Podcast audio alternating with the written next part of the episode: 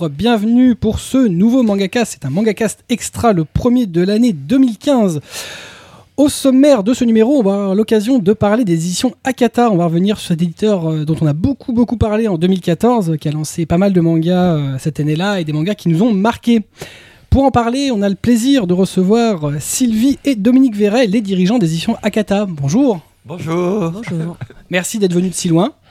On sait que vous Avec êtes plaisir. du Limousin. Donc on vous a un petit peu à Paris euh, Ouais. pour... euh, En général, on évite. hein. oh, on vous voit ah, souvent quand même. De plus en plus souvent à Paris.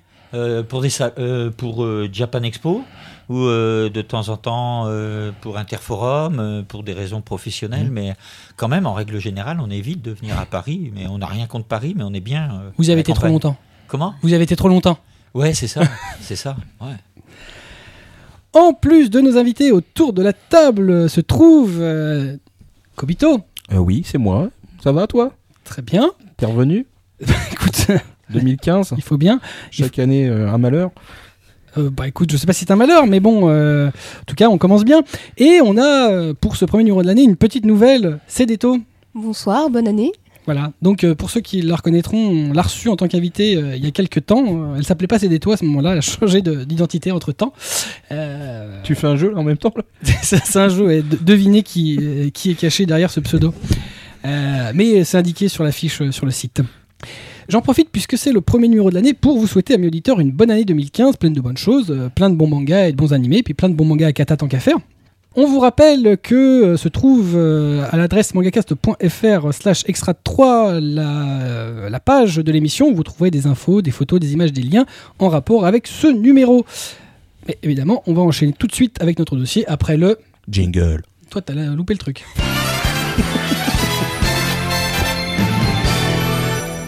voilà, mais euh, ça viendra pour la prochaine fois. Ouais, t'inquiète. hein. C'est- C'est c'est le- Ça m'a fait pareil la première fois. Voilà. Je ferai une formation. c'est les débuts La stagiaire avec lui euh, dans la backroom. Non. Non. Et au fait, t'as oublié de dire qu'on avait une application. Ça viendra à la fin? Ah non, mais je le dis. Ah oui, tu, tu veux qu'on le dise à la, au Ouais. début Oui, bah, quand, si ça te fait plaisir, effectivement, on a une, une application pour écouter nos conneries. iPhone, Android, euh, euh, à l'adresse euh, c'est app.mangacast.fr. Donc on co- commence, on va essayer d'y arriver au dossier d'actualité sur édition Akata. Et on va commencer tout de suite en 2001. euh, après avoir quitté euh, Tonkam que vous avez créé, vous créez Akata. Euh, pourquoi vous avez débuté la nouvelle aventure Akata en tant que prestataire, essentiellement pour Delcourt, euh, et non en totale autonomie comme aujourd'hui?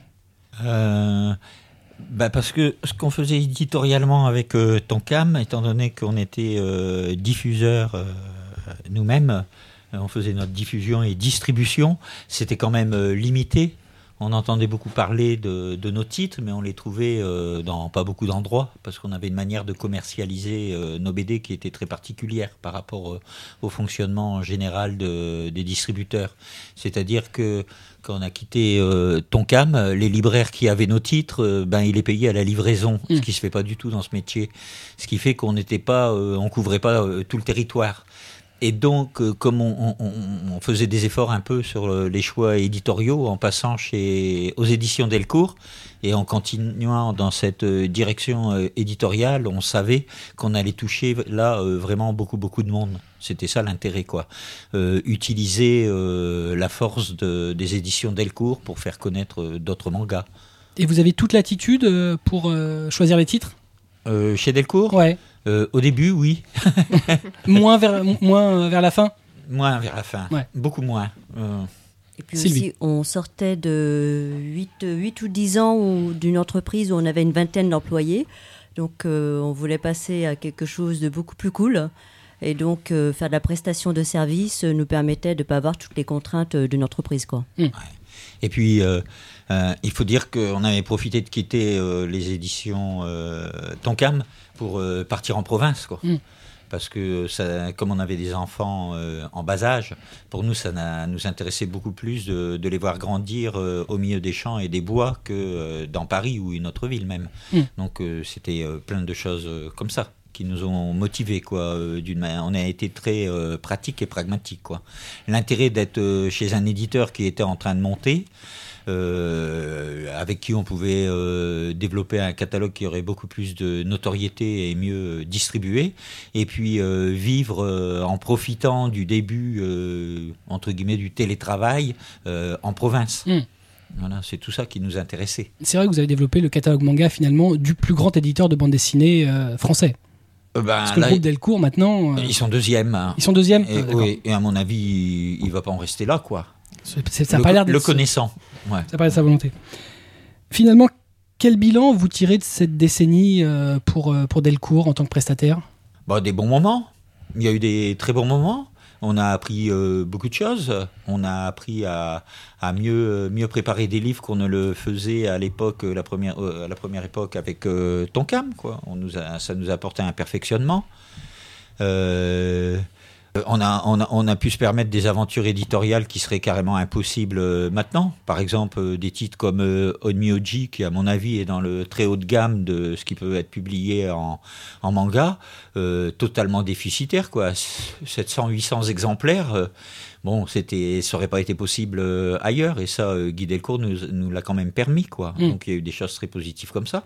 Ouais, ouais, on a eu, euh, on a eu quand même une, une grande liberté éditoriale jusqu'au moment où Guy a regardé les compteurs et puis s'est inquiété alors qu'il aurait dû plutôt faire confiance parce que il a vu ce qui allait pas et il voyait pas ce qui allait et qui était très mal explo- exploité parce qu'on a on a conservé avec Bruno et puis Sylvie un goût d'amertume parce qu'on pense que les éditions Delcourt c'est un bon éditeur euh, pour le franco-belge et pour le comics et pour le manga euh, à mon avis euh, moins. Euh, par, par exemple, comme euh, en ce moment on a vu qui était classé sur un site euh, Border Alice in, Border- Ouais, Alice in Borderland. voilà, qui, qui a une, une- une grande reconnaissance critique, mais au niveau des, des ventes, euh, c'est rien, quoi. C'est ridicule. Donc, euh, euh, le gros reproche qu'on ferait aux éditions Delcourt dans le catalogue manga, c'est vraiment de manquer de conviction et, oui, de pas être. Euh, De pas plus le pousser de, oui, de ne pas se battre pour le manga et, et ses contenus. Et bon, moi, moi, je donne des excuses à, à Guy Delcourt, dans le sens que je pense pas qu'il comprenne tout, tout, tout ce qui se passe derrière tout ça, quoi. Il pensait Et peut-être que le manga se vendait tout seul, euh, ce qui a été le cas à une époque. Ben, lui, il y est venu. euh, L'intérêt qu'il a vu à travers nous, c'est que à l'époque, on avait une très grande euh, réputation, et il s'est dit, je m'offre des professionnels pour être au top niveau euh, tout de suite. Après, sur la durée, il a fait des analyses qui, qui pour moi, n'étaient pas justes dans la mesure où il passait pas son temps à lire dans, ne serait-ce que son catalogue, et puis à faire attention au catalogue des autres, sauf de regarder des top 10 euh, au niveau des, ventes, des, des, des officines qui donnent Mm. des informations sur les ventes en librairie ou à travers euh, Livre Hebdo. Donc ces, ces analyses étaient un peu fausses. Bah, c'est vrai que beaucoup de professionnels du secteur le disent. hein, c'est les, les- maintenant, les gens sont nubilés par les chiffres GFK. C'est vraiment euh, le- la sainte parole. Oui, ouais, mais ça, c'est euh, quelque chose qui est général dans toute la, dans toute la société. Quoi. Il n'y a pas que dans le livre. Quoi. Et, euh, on traverse euh, une période de maladie mentale. Ça, c'est assez évident.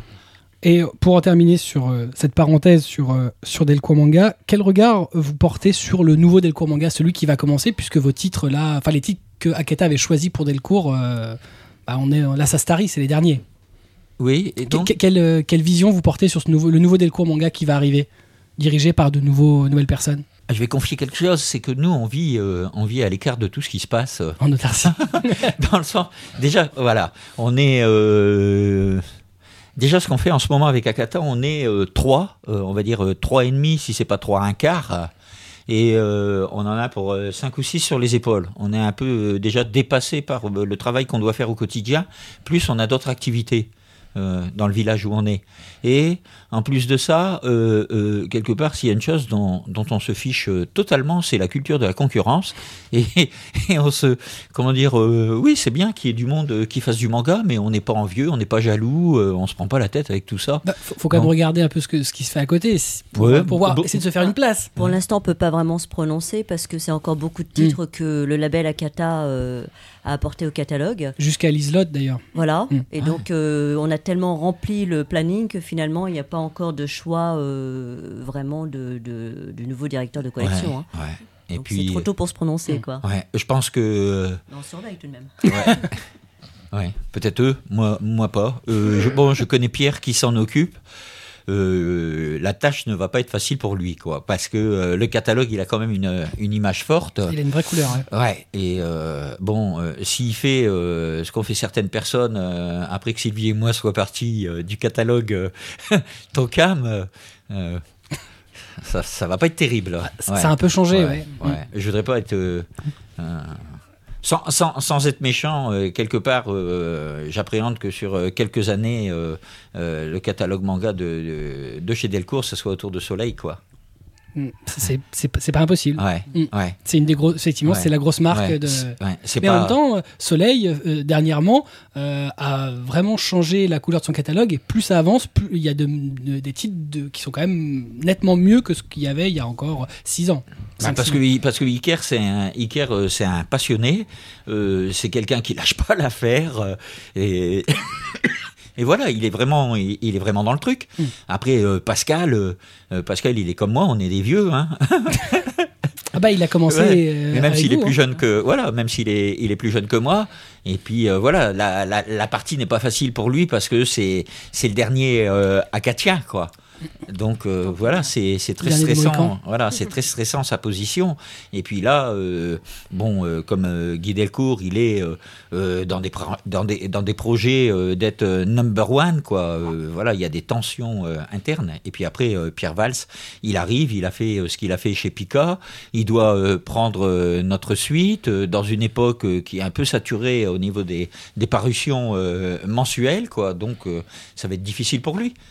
Voilà, c'est un peu ça la, la situation, quoi. Et où euh, le succès d'un tome 1 n'a jamais été aussi important euh, pour la suite de la publication.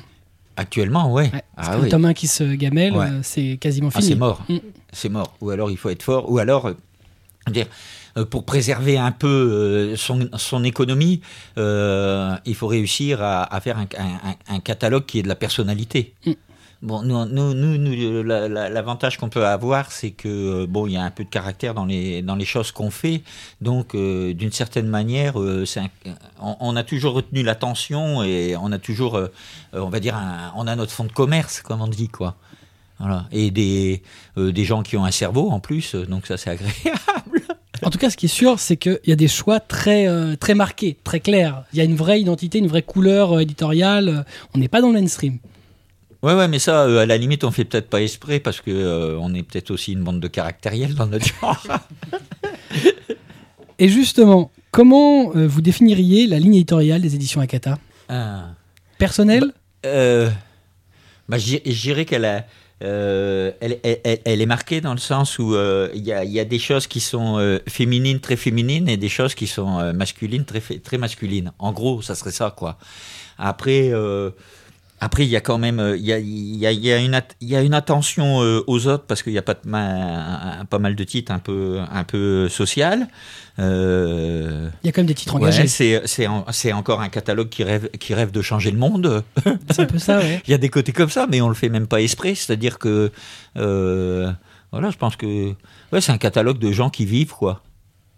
C'est marrant parce qu'en fait, vous sortez des choses qui. euh, on, on je l'ai dit en, en ouverture, c'est vrai qu'en 2014, l'éditeur dont on a beaucoup parlé, c'est Akata pour plein de titres qui sont sortis. Daisy a marqué les gens, euh, Magical Girl of the End aussi a marqué les gens. En plus, pas du tout pour les mêmes choses. Euh, les pommes miracles aussi, euh, mais complètement pour autre chose. C'est complètement sur des choses qui sont. Bon, Riku, on en a parlé, mais bon, il est sorti en fin d'année. Euh, Il y a quand même beaucoup de titres qui ont jalonné l'année, qui ont une, qui ont un vrai engagement.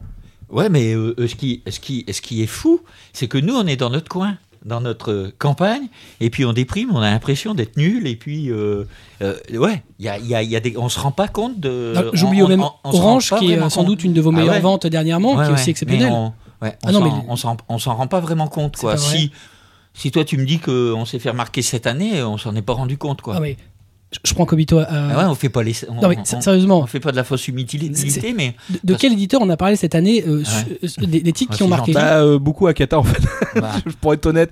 Mais sans jeter des fleurs. C'est vraiment, une c'est réalité. hein, bah, c'est pour Voilà. ça qu'on tenait à vous recevoir parce que c'est vraiment quelque chose. Il y a des titres euh, des i euh, sur euh, bah, sur toutes ces- sur Fukushima, quelque chose de très actuel. ouais. Euh, les pommes miracles sur euh, bah, cet, aspect écologique. Ouais. Orange qui est un shoujo exceptionnel. Enfin, je sais même pas si on peut dire un shoujo, mais qui est un titre exceptionnel. Euh, qui est presque indescriptible. Riku, c'est pareil, c'est un shonen sans être un shonen. C'est Ouais. vraiment des titres qui sont euh, Magical, tous- bon bah là, Magical, j'en parle même pas. là, c'est encore, euh, Bon, enfin, c'est tellement. euh, Et c'est pas fini, attendez. Hein. Non, non, mais Ah. on s'est vraiment. euh, je veux dire, on s'est. Sans se concerter, ce truc-là est revenu Ah, tellement ouais. de fois que c'est pas drôle, quoi. Ouais. Donc, on est vraiment. C'est vrai qu'Akate est revenu beaucoup pour notre année 2014. Ben, je pense qu'on a le, le, le fait qu'on soit à l'écart, c'est un avantage parce que euh, euh, on, est, on, avance dans un ressenti qui est très personnel vu qu'on ne sait pas ce qui se passe exactement. Donc on suit un peu notre, notre instinct. On va dire que euh, bon, on a Internet. Bon, nous on est des gens, on regarde pas la télé déjà. Euh, Ça fait très très longtemps, on regarde pas la télé, donc tous les infos on les prend sur Internet ou euh, les quotidiens régionaux. Maintenant, on va un peu à la bibliothèque le de Limoges le, le samedi. C'est comme ça qu'on s'informe, quoi. On a des influences. euh, les influences qu'on peut avoir, c'est celles qu'on choisit sur le plan du, média et pas ce qui est imposé. En plus, on vit dans un dans un environnement qui est ultra verdoyant, campagnard et tout. Et en plus, attends, nous on est vraiment dans la France profonde, hein. Ah mais grave. On n'en a pas le temps de raconter, mais on est on est dans la France de des années 50, hein.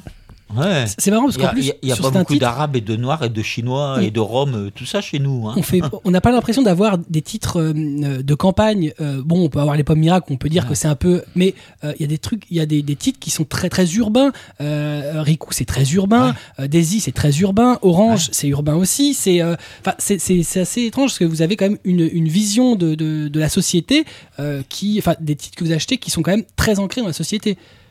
Oui, oui, oui, oui. Ben, parce que, euh, d'une- certaine manière, quand, on vit à la, quand on vit à la campagne et qu'on a eu la chance finalement de vivre très longtemps en milieu urbain, et même euh, nous, on a eu la chance de, de voyager.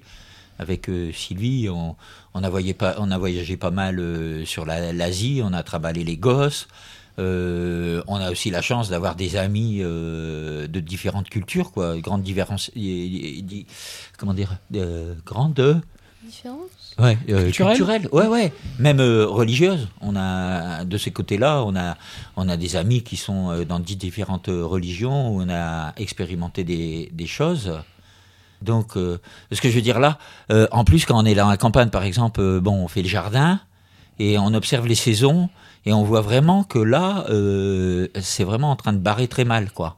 Et donc tout ça, ça fait que, et puis on a des enfants, donc ça fait qu'on a, on a une conscience qui est très excitée et ça, ne, ça, ça nous, ça nous donne des directions de choix, de, de choix, quoi. Puis on est aussi des, des grands sensibles parce que finalement, euh, ce sont chaque fois des coups de cœur. Mm.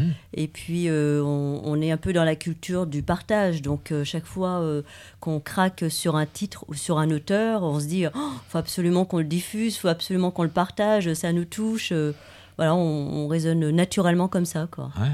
Et, et, et, et, et, aussi, euh, on, a, on, a, on a envie de, on a envie de, de, de, de, parler aux autres, quoi, aux jeunes, par Mm. exemple. Parce que, euh, voilà, euh, bon, nous, on est des gens, on a toujours mangé bio. Moi, en fait, quelque part, je suis dans la direction bio depuis l'âge de, de 14-15 ans. Donc, ça fait, depuis à peu près euh, 69, je m'intéresse à, à tous ces trucs-là. Je fais partie d'une génération qui a amené l'écologie, tous ces trucs-là. Parce qu'on a connu, on a, on a, on, on- on a connu un monde euh, très naturel. Mm. Donc, euh, euh, c'est pour ça qu'on est toujours dans, dans des sujets comme euh, les pommes miracles, où on avait fait Fils de la Terre, ou même Une sacrée mamie, parce que, parce que moi, je suis imprégné de ça. Parce que j'ai grandi dans ces mondes-là qui étaient vivants. Et puis on les côtoie quand on va chez des amis euh, au Népal et qu'on va dans la montagne, euh, on, on est dans ces trucs-là, quoi. Mm. Même dans, dans notre région. Dans notre région, c'est facile. Hein. On va dans, dans les villages à côté de chez nous et euh, tu vois les tu vois des Fran- tu vois les ombres des Français de 1900 qui sont encore là, quoi. Hein, donc on est habité par ça.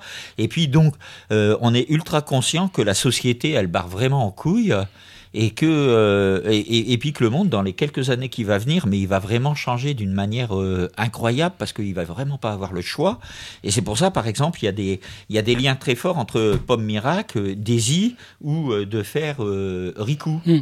Par exemple, pour moi, on fait des, titres écologiques qui, donnent de l'info sur la nature, des situations comme ça, des pistes de, voilà, de, cultiver autrement, où euh, la radioactivité, ça, fait vraiment bobo.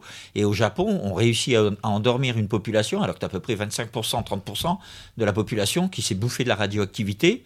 Ça va donner des enfants, euh, des naissances avec des enfants avec des malformations. Euh, ça va donner des traumas, mais énormes dans la société. Ça va bousculer complètement la société japonaise, ça. Et dans le sens où, euh, euh, euh, si à la fin de l'année, là, il y a une conférence à Paris sur le réchauffement climatique, les Japonais ils vont se prendre, mais, mais grave en pleine gueule, quoi, que sur une grande partie de la population, que ça rigole plus du tout. Donc ça va exacerber des recherches, des désirs de vivre autrement. Ce que les, les manipulateurs professionnels ou institutionnels ou les politiciens essayent de, de cacher ou d'empêcher, quoi, ça va exploser. Et nous, on a, on- on met ça, on met ça un peu en avance par anticipation avec i, quoi. Mm. I, euh, je pense que les lectrices et les lecteurs, quand ils l'ont lu, c'est comme nous. Euh, moi, j'ai fait les relectures. Au deuxième, tu chiales, quoi. Et euh, il y a, on l'a fait exprès pour euh, remuer le couteau dans la plaie, quoi. Oui, des, jeunes filles pour dire, euh, euh, voilà, quoi, t'as de la chance de pouvoir te payer plein de mangas, euh, la vie est rigolote et tout, mais c'est pas rigolo du tout, la vie. Parce que, euh, pour nous, euh, qui avons des enfants, en plus, quoi, dans... Avec quoi On est à 9 milliards d'habitants, avec la mentalité qu'il y a un peu partout, euh, ça risque de pas rigoler du tout. Et le meilleur moyen que ça redevienne vraiment euh, rigolo, c'est la lucidité. Donc on fait des on fait des bouquins comme ça qui normalement c'est des- destiné à rendre lucide. Après si on fait Riku, l'idée c'est de de des, des- de faire une partie qui soit autour de thèmes écologiques, donc qui viennent de, de bouquins qu'on trouverait au Japon mais qu'on peut trouver en Corée ou à Taïwan ou à la limite même si on pouvait produire ça avec des auteurs français, on y va quoi. C'est envisageable. Et à côté, euh, avec Riku, c'est l'idée de redémarrer, de revenir vers du, du shonen, du shonen euh, de mec, quoi. Pourquoi? Parce que euh, vivant à la campagne, si, tu veux encourager les gens et monsieur tout le monde, tout le monde qu'on puisse manger euh, avoir une alimentation normale comme euh, nos parents, grands-parents l'avaient, parce que c'est la société de consommation, le profit, la thune, tout ça qui fait qu'on mange de la merde, quoi. C'est juste par intérêt matérialiste, c'est pour faire de la thune. Donc, si on veut revenir à ça, il faut savoir qu'il va falloir aller dans les champs à la binette.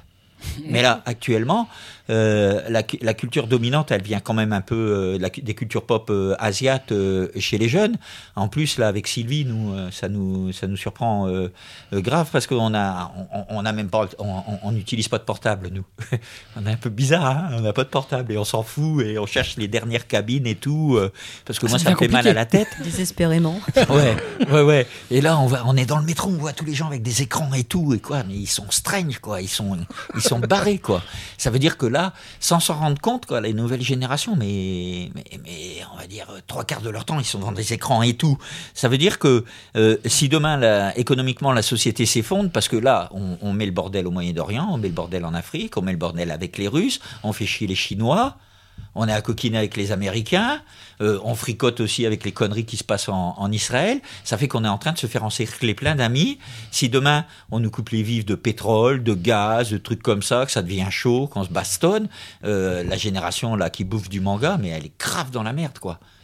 Donc, si on veut aller vers le bio, revenir vers une, vie naturelle et tout, il faut redonner un peu euh, du cœur et des couilles euh, euh, aux garçons pour aller dans les champs, faut les préparer à, des professions manuelles, dans des trucs comme ça, parce que la situation économique va faire que, quoi.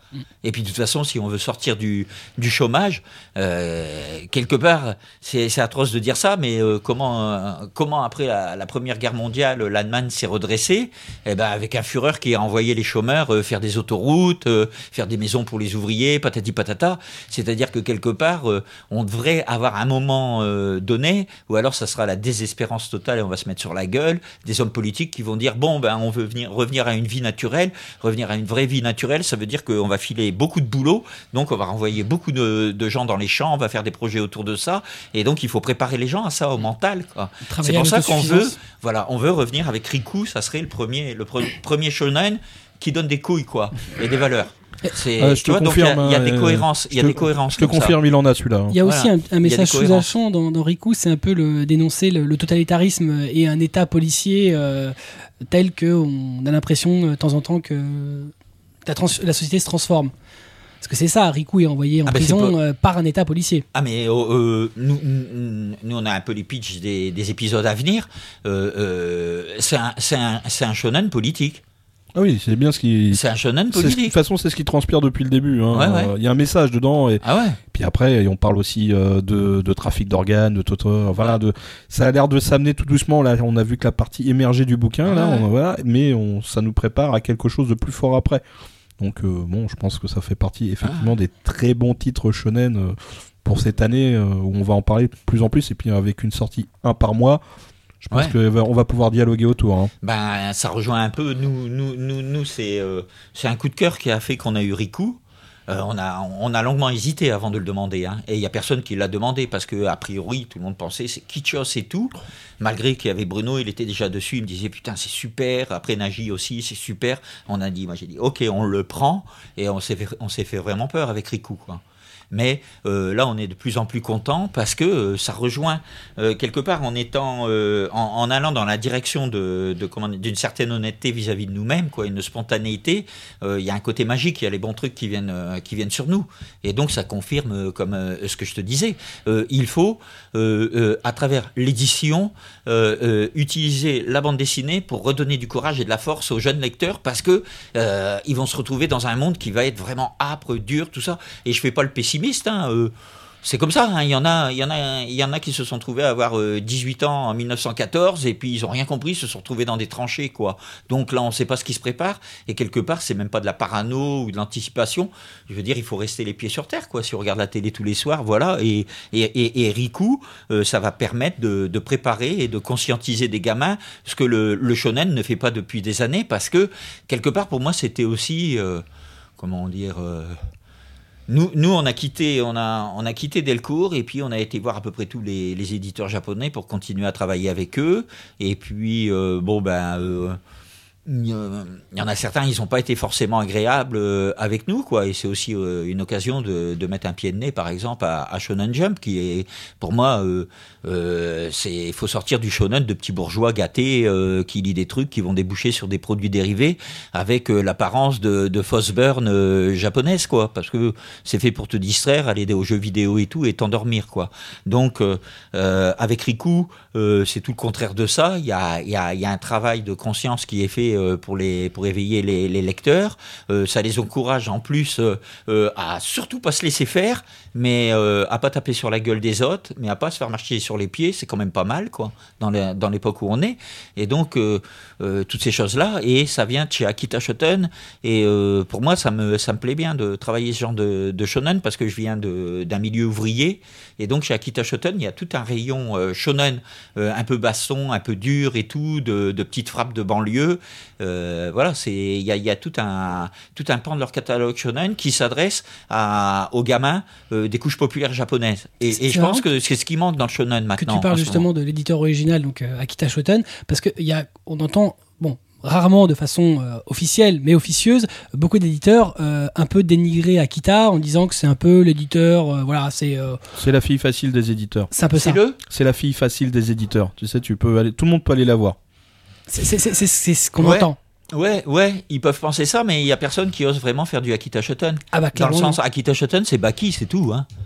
Euh, Ce qui se vend en pile, euh, c'est Baki. Tu vas dans tout le Japon, tu vas dans les 7-Eleven, euh, t'as Naruto Baki. Mm. Et euh, Akita Shoten, euh, euh, quand on a dit euh, on, on amène le manga ici, on amène le shonen ici parce que la BD franco-belge c'est pour les petits bourges et euh, le shonen c'est pour les pour, pour, pour les gosses des on va dire des cités et tout. Euh, maintenant on en est que le shonen jump c'est pour les bourges et Akita Shoten c'est vraiment dedans un catalogue shonen pour les pour les vrais garçons des cités mais il y a personne qui en fait là. On, on a la preuve qu'il y a de- Ah, vraiment d'excellents titres chez Akita. Bah oui, et quand ça, quand il y a eu des titres d'Akita Shoten de mecs quoi, de parce que il y a plusieurs années, on allait chez Akita Shoten et j'ai demandé à un des monsieur qui était responsable, j'ai dit mais c'est quoi pour vous euh, votre maison d'édition? Il a dit nous on est l'éditeur des mauvais garçons. tu vois? C'est ça. Bon après là quand dans le lancement comme on avait travaillé pour lancer euh, euh, Riku, j'ai eu des discussions à travers le, la personne qui s'occupe des, des droits, qui m'a dit non, non, faut pas dire ça, c'est exagéré, genre, euh, euh, faut pas passer euh, notre, euh, cette image qu'on a en France, quoi. Ils ont un peu la trouille de ça. Bon, il faut savoir, ils ont eu un peu des histoires il y a un, un an ou deux. Vous n'êtes pas courant? Bon, il faudra vous renseigner. Donc ils ont eu des problèmes pour euh, redorer leur, euh, leur image, quoi. Euh, parce que ouais, il y a peut-être des côtés où c'est euh, il y a peut-être des mauvais garçons un peu partout, hein. peut-être pas dans, dans les fictions, on ne sait pas quoi. Donc euh, il faut un peu euh, réfléchir à tout ça.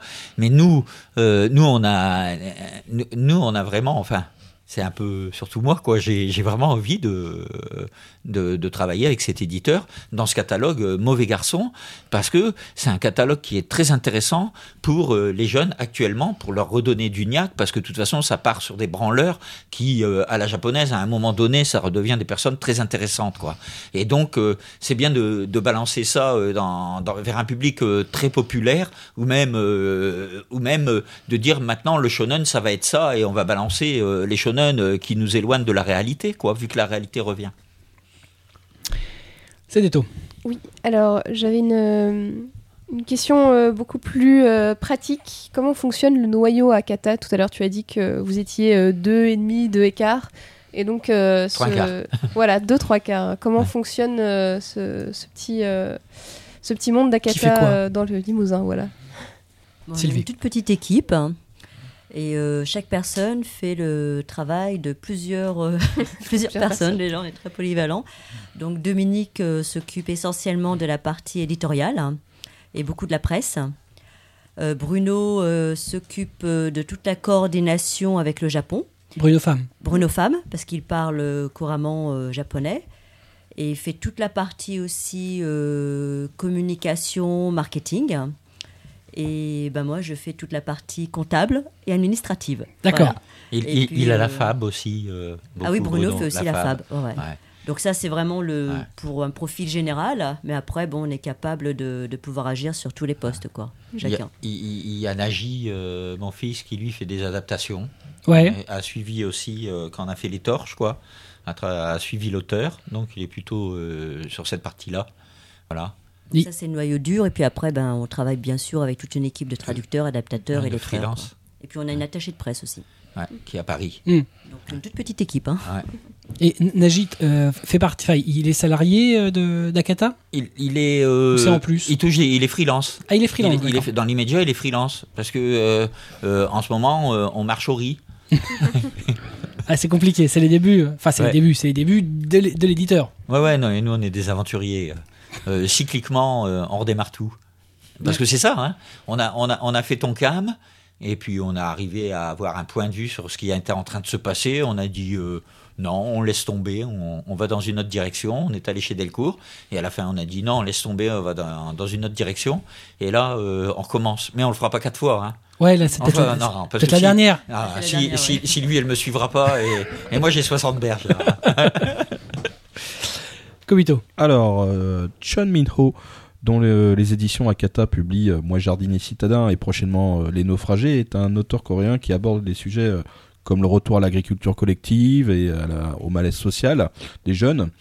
Est-ce ce genre de titre qui fait vibrer vos goûts personnels? Euh, oui, oui, oui. Et, et, et, et, aussi, euh, c'était l'occasion euh, euh, d'éditer un auteur coréen et de faire connaître la Corée. Oui, Parce que c'est pas facile.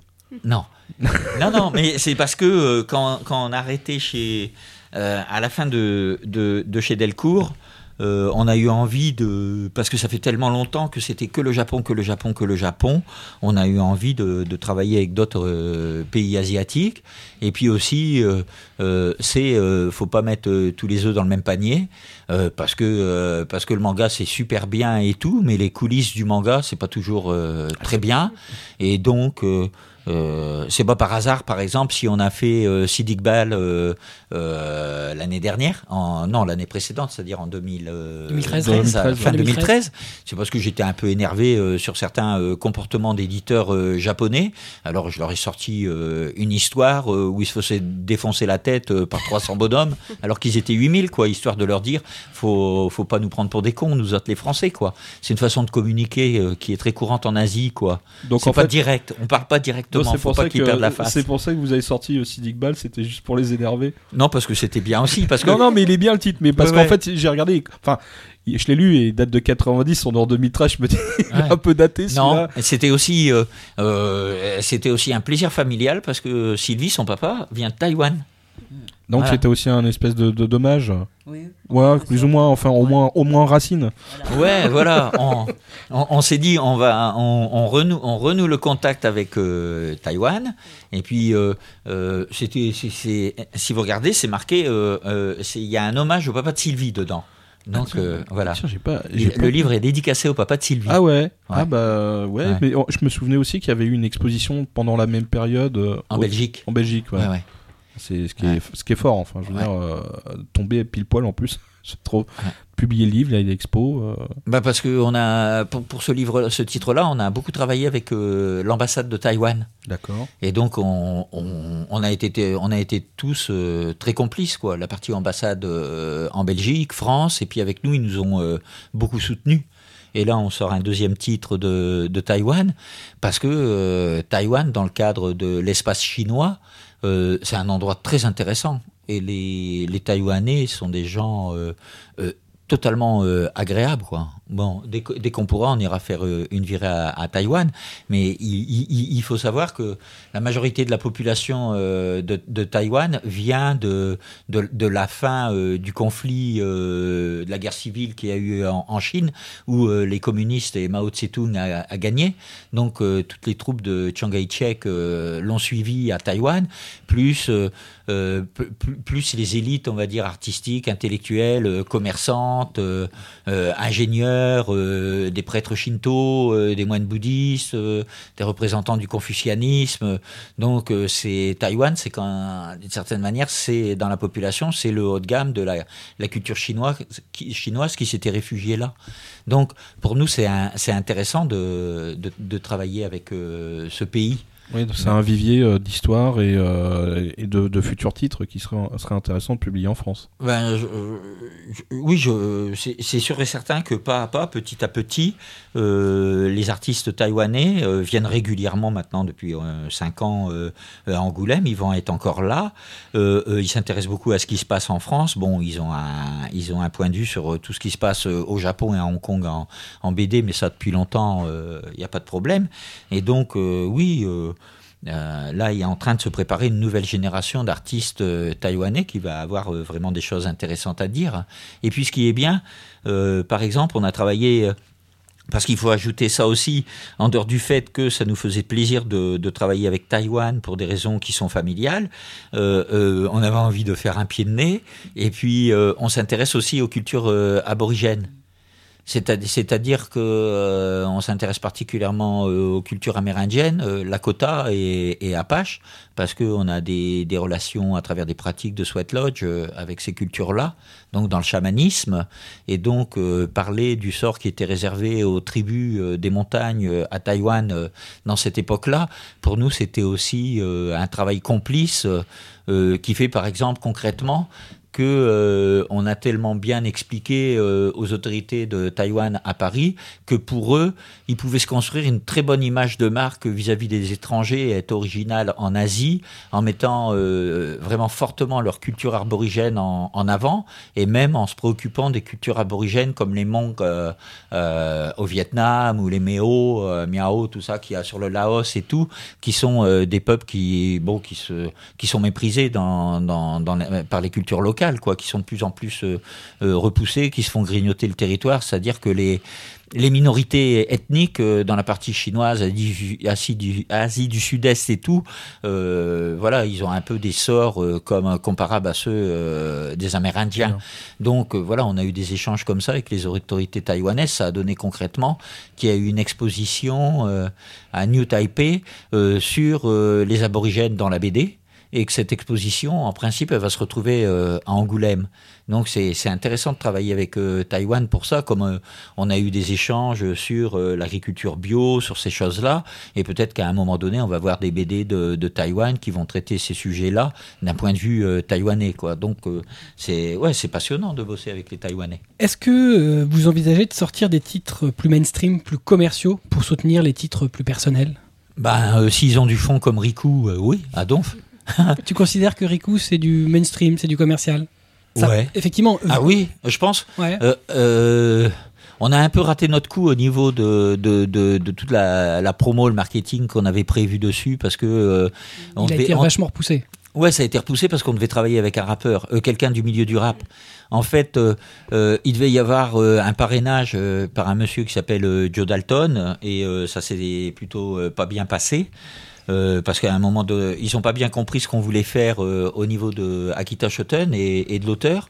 Euh, nous, il y a eu des quiproquos, il y a eu une mauvaise compréhension des communications, donc on a continué, malgré qu'on nous a lancé des, messages, mal compris, on a continué à vouloir euh, bosser avec lui, et puis on a sorti euh, le premier volume avec une postface, et puis là, Akita Shoten nous a dit, mais non, on n'a jamais voulu que vous fassiez, donc tout ça, c'est parti à la poubelle, et on a recommencé à imprimer le truc, mais l'idée, c'était qu'on avait affaire à, Joe Dalton, qui est un prof de taekwondo, euh, qui est connu dans le milieu ban- banlieue.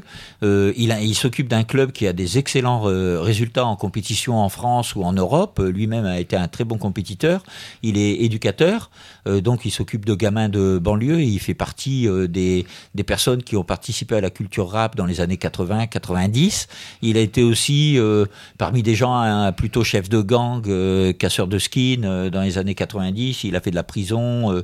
donc c'était intéressant d'avoir une personne comme ça qui aurait pris, repris le thème du volume avec euh, un texte euh, en direction des, des gamins un peu un peu racailles des, des cités, c'est ce qui était prévu de le faire. Et mal- malheureusement le, le projet euh, il s'est cassé la figure. Et, voilà. Donc, ce que je veux dire par là, c'était que, pour nous, l'idée, c'était de, faire de Riku un, vrai best-seller des, gamins des couches populaires, parce que euh, ce qu'il exprime, ça le mérite. Et puis, euh, euh, en communiquant à travers le, le, le milieu de rap, on était sûr d'avoir médiatiquement au niveau pub un truc super efficace sur toute la France, quoi. Et bon, ça s'est pas fait. Tout ça pour dire que, ouais, Riku, ça peut devenir un, un best-seller, quoi. Peut-être qu'il le sera par euh, euh, le bouche à, à oreille parce que nous on a nous on n'a pas la force euh, promotionnelle de- d'un Kiyun quoi mais bon s'il veut nous aider euh, pourquoi pas? Faut lancer un message à Ahmed. Ahmed, si tu nous entends. hein. Mais en, en interne, euh, on a beaucoup de mal avec le terme de titres très commerciaux. Parce que, bon, par exemple, quand on a lancé Magical Girl of the End, ça. En interne, moi, j'y croyais pas, par Ouais. exemple, parce que je disais, c'est trop. Bon, c'est un genre que je ne lis pas, donc euh, je croyais pas du tout en ça. Euh, Bon, pour les torches, pareil. euh, euh, Nagy, Dominique, tout le monde a dit oui, oui, ça va cartonner, que bon, pour l'instant, il a du mal à vraiment se positionner. Donc en fait, c'est vraiment des coups de cœur, quoi. On pense pas du tout en, en, en chiffres, quoi, en chiffres de vente. Parce que Magical Girl fonctionne bien. Très très bien. Ouais, on est d'accord, Ah ouais. Ah bah, Bah, ça- Tous- nos titres sont un peu des prises de risque, hein, parce que vraiment, on sait pas, on, on, cher- on recherche pas le blockbuster. C'est vraiment que des coups de cœur pour l'instant. Bah, faut être honnête, euh, à part vous, qui aurait sorti ça? Qui aurait osé sortir ça? Ouais, Oh, Magical on a- Girl. on- euh, Magical Girl on n'a pas été les seuls dessus mais on, là on C'est a, vrai? on a été des chiens hein. on a on a dit on en veut nous hein, on surenchérit on Qui voulait aurait pu vraiment sortir ça? Mais le pire, c'est que je, je suis quasiment sûr que chez euh, d'autres éditeurs, ça se serait gamélé. Ouais. Les gens auraient pas capté. Enfin, ils Ouais. auraient pas vu, ils seraient pas allés vers le titre. Ils Non, je pas ouvert. Bizarrement, je pense que ça aurait été chez quelqu'un d'autre, ça aurait été noyé dans la masse de ce que cet éditeur aurait, aurait pu avoir. Alors que vous, c'est il n'y a pas encore assez de titres, tout est visible. ouais Donc Ouais. pour l'instant, euh, Et Magical puis- est ressorti comme, je veux dire, ce- du rouge sur de l'orange, quoi. mais il y a, il y a un- un- un- un- un- Non, puis un- avec cette collection, euh, avoir sorti ça, ça euh, pique la curiosité. Mais le, Ouais, le ouais. truc, le truc génial, c'est ça, c'est Nagy et Bruno. euh, L'idée d'une collection What the fuck? Ben, Et, et ça, ça, pour moi, euh, c'est l'idée d'une collection, mais c'était le marketing qu'il fallait pour Mm. lancer ce titre. Ah bah moi, c'est justement ma question. Ouais. Ma question, ça va être euh, comment vous avez lancé euh, What the fuck soutenu par déjà le culte Magical Girl of the End et, et prochainement le, le geek, sa blonde et l'assassin? Parce que, parce que, parce que euh, Bruno et Bruno et Nagy, ils ont des, des côtés geeks euh, craignos. euh, Moi, je m'en fous. je- bah oui. C'est- venu au début, on avait beau- beaucoup de titres très sérieux, Ouais. très pédagogiques. Et puis c'est vrai que tout de même qu'en interne, on lit des trucs euh, très farfelus, très déjantés. Et on s'est dit, bon, ça serait bien tout de même de se, de se permettre de pouvoir les publier, mais on va vraiment passer pour des barges, quoi. euh. Mais en même temps, il faut arriver à, à se faire plaisir. Donc on s'est dit, bon, bah, c'est quoi ce bordel? Allez, allons-y, on va créer une Ouais. collection pour Et- dire, bah, on a le droit de rigoler aussi un petit peu, quoi. Et puis aussi, ouais, il y a, y, a, y, a, y a ça, c'est que, euh, comme vous le disiez euh, depuis tout, tout à l'heure, bon, on a une image sociale, sociétale, euh, ceci, cela, donc quelque part, on est des gros intellos chiants, quoi. et, et, et, et, et le Japon, c'est le zen. Donc, euh, si tu pratiques le zen, et donc euh, t'es zazen, c'est-à-dire t'es euh, en tailleur, tu respires, en lotus c'est encore mieux, tu respires, et puis normalement tu dois te relâcher, te relâcher, et puis au fur et à mesure tu te raidis, tu te prends sérieux, t'as un bâton dans le trou du cul, quoi, et t'as un moine qui passe derrière toi et qui te met un coup de bâton, bâton. quoi. Et ça, c'est un truc euh, qui a, des, a une extension euh, dans, les, dans les relations au Japon. C'est-à-dire, c'est des trucs que j'ai vécu. Nous, les Français, on a des tendances intello, donc tu as travaillé avec des Japonais, après on va au resto et tout, et puis on barre des conversations, et nous, les Français, on intellectualise, tout ça, et puis à un moment donné, ben, euh, tu as le Japonais en face, il, est poli, quoi, donc il te tire, toi, tu barres con, euh, et il t'envoie une grosse vanne. Et- et voilà, donc ça veut, ça veut dire que autant euh, on veut revenir à, à un shonen euh, euh, de mecs, parce que faut pas oublier que les Japonais, c'est des mecs, c'est vachement plus mecs au Japon qu'ici. C'est très mal. C'est Même une macho. machiste. Non, Ouais. voilà, non des, ouais, non, non déplaise aux, aux, aux- aux féministes, et, euh, voilà. Et puis euh, le, le côté masculin, macho, c'est pas en odeur de sainteté en ce moment, mais il faut pas oublier c'est une le, réalité du Japon. bah, le Japon c'est macho et euh, les nanas c'est des nanas quoi. Ah, il y a- elles sont féminines les nanas, Ah hein, oui. elles sont très féminines. hein. Et, et, et donc euh, ça, euh, si on s'intéresse au manga, faut, faut réintroduire entre guillemets ce côté masculin, autant que le, le, le côté déconnade. Mais pour les gens qui s'intéressent au manga euh, et, et- et même chez d'autres directeurs de collection, la grosse frustration, c'est qu'il y a un paquet de trucs what the fuck au Japon, Ouais. mais des trucs de barré quoi. Par exemple, là, si vous nous encouragez, nous, parce que là c'est improbable quoi, mais euh, on, a, on a des idées de sortir un, un titre euh, what the fuck que vous pouvez même pas imaginer. Bah maintenant, non. On, on leur dit trou de balle quoi, un truc trou de balle quoi, de, vraiment un truc poussé trou de balle quoi. Bah, avant, Mais- il y a le- il y a l'autre, euh, Très japonais. là. Ouais ouais parce que eux, eux, eux, ils osent, euh, Ouais, voilà. eux, ils Ouais. aiment bien ce genre de choses. ouais. Ouais, ouais, ouais, ouais, mais je veux dire, quitte à s'intéresser au Japon, ça fait quand même plus de 20 ans que ça dure. Donc, euh, il faut aller dans d'autres registres maintenant. Ouais, quoi. bien sûr. Il faut, il faut, faut élargir faut le propos. explorer un peu Voilà, euh, et présenter d'autres trucs du Japon. Comme euh, notre prochain What the fuck, c'est celui-là, vous en avez entendu parler, non? Ah, c'est le, le Yakuza euh, qui, de- enfin, qui est transformé par son boss? Voilà, en travelo, quoi. Bah, voilà, Et on va se marrer. versus euh, Yakuza. Voilà, ça, on et, va et se marrer. qui, ah, qui le balance sur une île où il y a que tous ses ennemis et il y a Voilà, que des qui- mecs. Voilà, qui veulent l'empaler, qui veulent l'empaler. Donc euh, bien. voilà, ça va donner euh, un, un- je veux dire, euh, euh, on est dans la tradition euh, Weimar, Akiri, fluide glacial euh, à, à la japonaise quoi, et toujours avec du fond, des trucs euh, Ouais, attachants. Il y a une illustration qui est géniale Ouais. où il y a, il y, a, il y a le mec qui est transformé qui court sur la plage avec. C'est comme un selfie et derrière lui il y a 500 000 mecs qui le poursuivent. Ouais. Au secours Quelque part, cette collection, elle, a- elle arrive presque à point nommé pour un peu casser l'image euh, euh, sociétale. euh, euh, bah, très engagée, même si on peut retrouver des thématiques. hein. Ouais. Mais voilà, là, on a quelque chose de beaucoup plus. euh, même si finalement, dans Magical Girl, on- au premier tome, on se dit que c'est euh, c'est très fun, on va se marrer. Et en fait, il y a un vrai fond, il y a un Ah, vrai pas- scénario, ah. il y a un vrai propos. C'est intelligent. C'est c'est- C'est très oui, intelligent. Oui, c'est presque qui- troublant. Ouais. C'est- On, on s'attend à avoir un truc où on va s'éclater, où ça va charcler, et en fait, le mec maîtrise son histoire. Parce que ce qui est en train de se passer au Japon, comme on le disait tout à l'heure, euh, euh, il y a des vraies inquiétudes. Et, et eux, ils sont dans une vraie situation difficile, quoi. Comme, comme, le, comme le, le monde est en train de bouger, euh, la situation des 30 glorieuses euh, japonaises, ça s'effondre euh, totalement.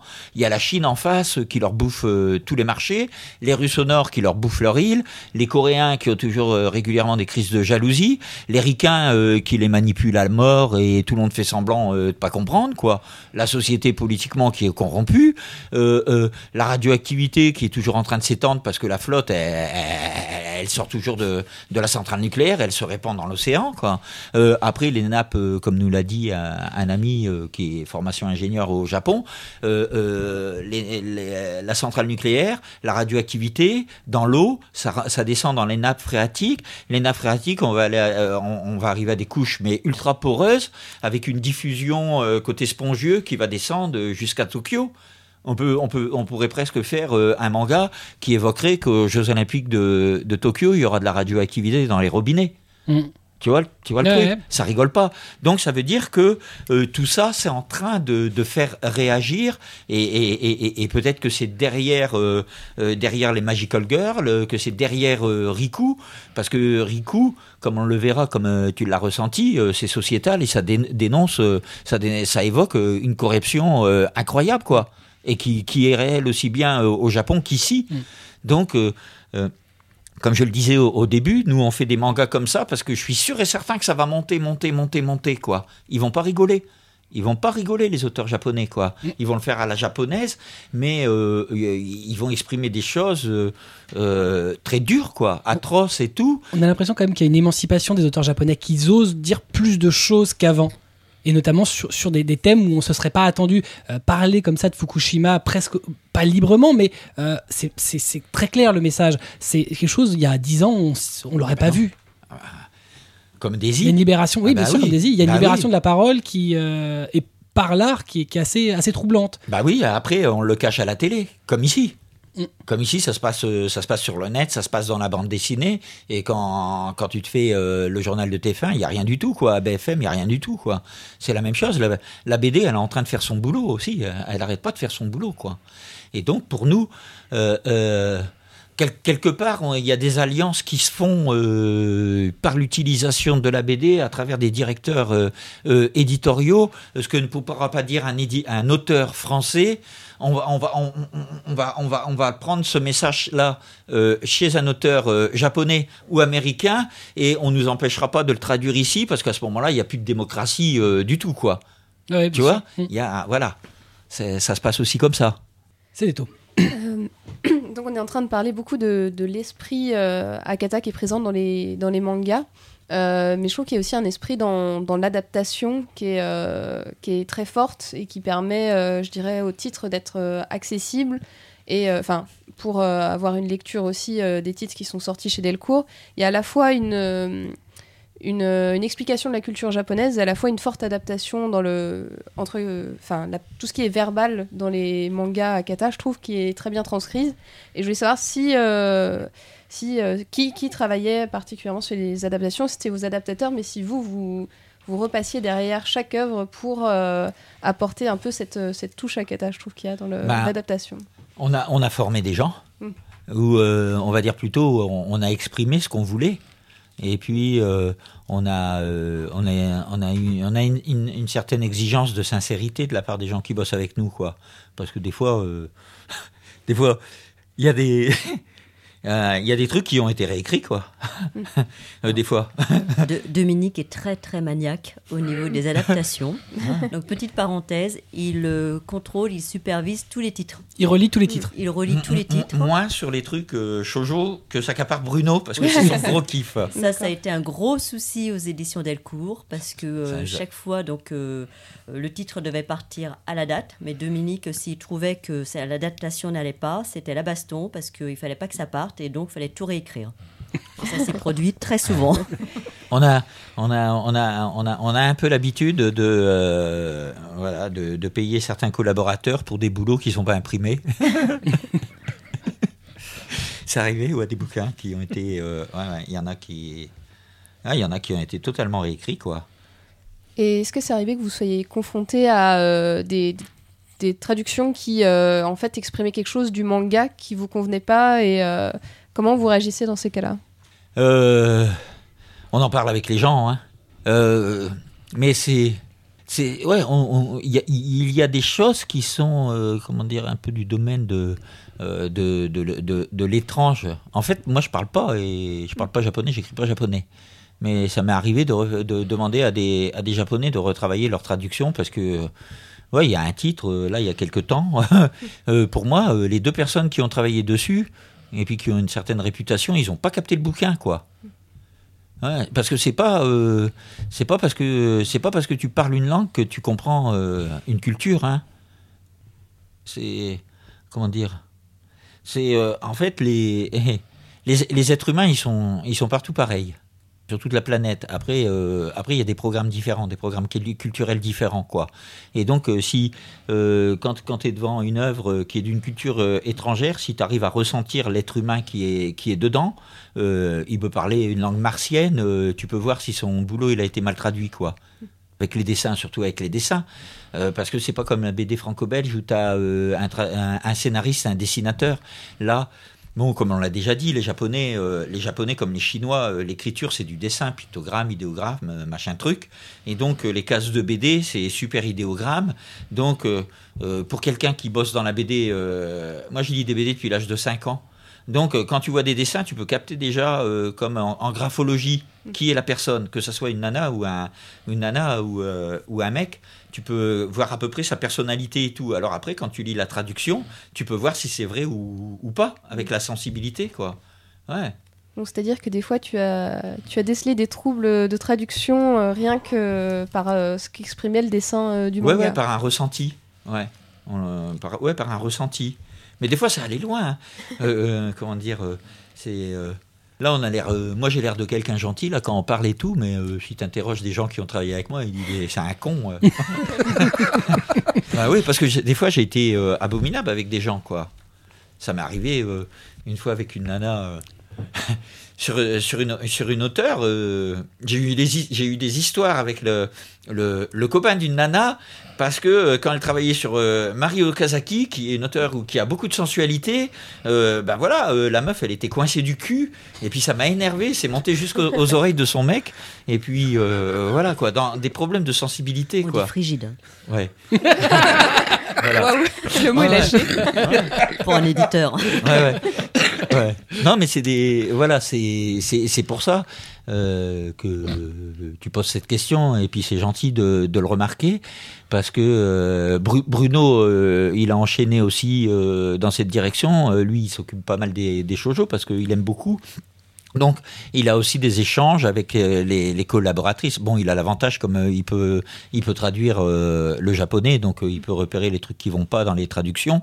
Et puis les adaptatrices qui travaillent aussi bien que les adaptateurs longtemps dans les, périodes de formation, parce qu'il y a des gens avec qui on travaille depuis longtemps, et eh ben euh, on donne tel bouquin, et puis la fois suivante on donne tel bouquin, quand on appréhende la personnalité, on donne tel. Quelque part, tu peux jouer aussi, euh, tu peux t'amuser à épanouir la personne avec qui euh, tu travailles en, en appréhendant comment il est, et puis en lui donnant plutôt ce genre de truc, parce qu'il va bien le faire. On peut dire en gros, avec Bruno, quand, quand on choisit traducteur, adaptateur et, et, et lettreur, on prend un bouquin, puis on discute à deux. Et puis, euh, qu'est-ce que tu en penses euh, pour la, la, traduction de ce livre, vu le ton, ce que ça raconte? Alors moi, je vais dire, ah ben, je vois plutôt elle, et puis lui, euh, ah ben, elle, et puis après, on échange. Bon, finalement, ben oui, ça va être elle. Et puis, on, construit l'équipe comme ça. Parce qu'on sait qu'en mettant cette fille et cette fille et tel lettreur, on va, on va avoir le, le maximum du boulot, quoi. Le, problème, c'est que par exemple chez Delcourt, euh, pendant toute une période où on a travaillé chez Delcourt, on avait monté une équipe mais, mais blindée de chez blindé. Et puis après, Guy, quand il a voulu qu'on fasse du chiffre, du chiffre, il nous a stressé. Et bon, pour ce qui me concerne, il m'avait dégoûté. Et euh, maintenant, euh, en fait, on est en train. là, ça a été la première année où on a fait où on redevient éditeur. On peut, on peut même dire, on devient éditeur par rapport même à Tonkam et que donc ça a été une année de, nettoyage de tout. Euh, euh, on est en train de, redevenir tout doucement nous-mêmes et puis de retourner dans des directions comme ça. Et pour tous les éditeurs, c'est un poste difficile, euh, les adaptations parce que comme les éditeurs doivent baisser leurs coûts de fabrication, donc du coup les adaptations sont payées moins cher les adaptateurs doivent en faire euh, au moins trois pour pouvoir en vivre. Donc c'est un peu l'usine, et ça c'est un réel problème pour tout le monde. Quoi. Le simple fonctionnement de binôme euh, traducteur-adaptateur, je pense, est en train de disparaître petit à petit, puisqu'il s'agit de payer deux personnes et non une. Ouais, c'est ça. Le, le, le fric euh, et la relation au fric et la culture de marché et que, ce qu'on est en train de faire du livre et de la bande dessinée et des mangas, c'est en train de pourrir la vie à la culture, quoi. Et bon, Moi, je pense que nous, on pourra tenir euh, longtemps parce que euh, on vit, euh, on n'a pas beaucoup de besoins. bon, on a notre maison là-bas, on a le jardin, euh, voilà, on a on a des gens sympas qui travaillent avec nous, euh, qui nous comprennent. Donc, euh, on peut on peut faire des on peut faire des choses quoi qui ont qui ont une certaine profondeur. Mais les grands éditeurs, ils montrent pas l'exemple parce que le souci des grands éditeurs, c'est de faire de la marche, c'est de faire de la marche. Et puis au fur et à mesure que la situation générale se détériore, que les baisses, que les ventes baissent. Alors quand les ventes baissent, on se pose pas la question de peut-être qu'on fait des bouquins qui sont nazes et que peut-être qu'il faut remettre en question un éditorial pour avoir des livres qui soient vraiment dans les préoccupations des gens, ce qui fait qu'ils vont pas compter euh, leur argent en, achetant le livre, quoi. Et puis qu'on va arriver à, à continuer. Non, ça, les ventes baissent, donc on, on sert la vis au traducteur, à l'adaptateur et tout. Ça, c'est sûr. Euh, voilà, c'est complètement débile. Avec la baisse complètement globale débile. euh, des ventes, bon, bah, forcément, les marges étant ce qu'elles sont, euh, ça devient difficile de payer, bah, comme le disait Cédéto, deux postes. Donc souvent Ouais. maintenant, c'est traducteur-adaptateur. Mais bon, c'est vrai qu'après, je sais pas si on peut dire que voilà, ils sortent. On, on a, on a malheureusement le mauvais exemple, c'est euh, baisse des ventes globales par tome, on va compenser en en sortant euh, X euh, de plus. Bon, effectivement, dans la masse, euh, bah, plus, plus on a de titres, plus on a de chances d'avoir de, de titres moyens. Malheureusement, les bons titres ressortent de moins en moins euh, dans cette marée-là. Les- exactement, les euh, euh, ob- objectivement, euh, mensuellement, ils sortent des excellents mangas et les excellents mangas, euh, les chiffres de vente, ils sont minables. Si- si ils on- sont Si on minables. regarde les top 5 Ouais. des ventes chaque année, c'est pas forcément les 5 meilleurs tomes de l'année. Non, ça, non, non. Et, et, et, et, quelque part, euh, euh, quelque part, on peut dire que euh, par leur euh, leur attitude économique, leur attitude de gestionnaire, les éditeurs font du terrorisme, ils bousillent la société. Bah, on ils- peut en parler comme ça. En tout cas, ils essaient de faire marcher le- le- le- leur entreprise. C'est vrai que c'est bon, c'est de plus en plus compliqué. Puis après, il y a des grands groupes, les groupes comme Glénat, qui ont vu des chiffres exponentiels à une époque, qui voient que ça fond de plus en plus, euh, qui n'ont plus que leurs gros titres qui euh, soutiennent. euh, ils font un, un titre à 100 000 et puis l'autre qui fait 2000. Ouais. Bon, bah, ouais, c'est quoi qu'il arrive, des sociétés gérées. bah, Il y a des directeurs éditoriaux manga, mais après il y a des gestionnaires qui regardent les chiffres qui font mais c'est quoi Pourquoi j'ai 98 000 euh, tomes de différence entre un One Piece et euh, ce que tu viens de me sortir? Forcément, c'est plus compliqué. Bah, parce qu'il lit pas des BD. Bah, il- oui, ça. Mais parce qu'il que- s'intéresse pas à son truc, euh, parce qu'il vit pas, parce qu'il est pas dans la rue, parce je- qu'il est pas avec les gens. Ah, je pense qu'il y, a des gesti- les- il y a des gestionnaires de comptes qui ne voient que les chiffres. Ouais, c'est ça. Voilà, Mais Ouais. eux, eux c'est leur métier. Je veux dire, le- l'éditeur euh, ou le directeur de collection, lui, il y croit à son bouquin officiellement. Mais vu qu'il a une hiérarchie au-dessus qui dit, bah écoute, moi je suis le maître des chiffres, Ouais, bah, ouais, tu vas mais, faire ce que je dis. mais euh, euh, comment dire, euh, euh, si tu retournes 40 ans euh, en arrière, euh, le comptable euh, avec la blouse grise, euh, le gars il était au fond du couloir, et puis quand c'était la nouvelle année, euh, bon bah il buvait un coup avec les autres, mais il était dans son coin parce que c'est des gens chiants. Euh, maintenant c'est les rois. Bah Bon, oui, c'est eux qui sont voilà. devant, le bureau Ouais, est ouais. devant. eux. Voilà, c'est les rois. C'est-à-dire que les euh, les introvertis, les complexés, euh, ceux qui rasent les murs, euh, c'est les rois en ce moment, quoi. Euh, ils savent juste compter leur pognon. Bon, euh, mais on voit les conséquences sur la société. De la même manière que moi, quand j'étais gamin, euh, les footballeurs c'était des ringards et maintenant c'est des stars, quoi. Donc on est dans la merde, quoi. Ouais. Mais pour revenir sur la qualité des livres, on a eu des retours très positifs. Donc ça a été euh, très remarqué euh, le travail de, de Dominique et de l'équipe. Parce que les documentalistes et les professeurs dans les écoles et tout, c'est quelque chose qu'ils ont bien remarqué dans tout le catalogue des éditions Delcourt. quoi. Là-dessus, ça s'est vraiment fait remarquer. Quoi. Ouais. Par exemple, Daisy, euh, faire un travail en s'intéressant à ce qu'on fait et puis euh, en s'intéressant aux, aux- aux préoccupations qu'on a tous et à nos enfants, Daisy, euh, il y a eu un libraire, il a fait une commande de 730. 730, un Ah, c'est- libraire Un libraire. C'est un- c'est un- c'est pour tous les CDI. Ouais. Ah oui, c'est beaucoup quand même. Ouais, Ah ouais, Ouais, ouais, c'est bien. 730 bouquins parce que ce bouquin-là est parti dans les CDI. Les CDI, c'est les collèges et lycées. Mais c'est- vrai c'est pareil, comme ça, les- les pommes miracles, Les pommes miracles, va atterrir dans le- les bibliothèques. Mais ça peut faire l'objet en plus d'un d'un travail scolaire. Bah, on l'a fait pour ça. Et encore, euh, il y a euh, Gentosha qui nous a cassé la baraque parce que normalement, à la fin, comme là, vous avez deux citations. Vous avez Génération Future et les croqueurs de pommes. J- Et les- ce sont deux associations qui, qui font un boulot sur l'écologie. Et à la fin du livre, euh, à la fin du livre, il y avait deux textes.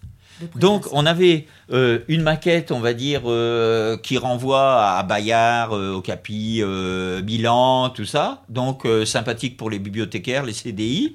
On avait euh, une bio euh, d'un- d'une personne euh, qui est ultra attachante, qui a fait un combat dans sa vie euh, pour passer d'une agriculture, d'une production des pommes totalement chimique qui avait une incidence sur la santé de sa femme à une production complètement naturelle.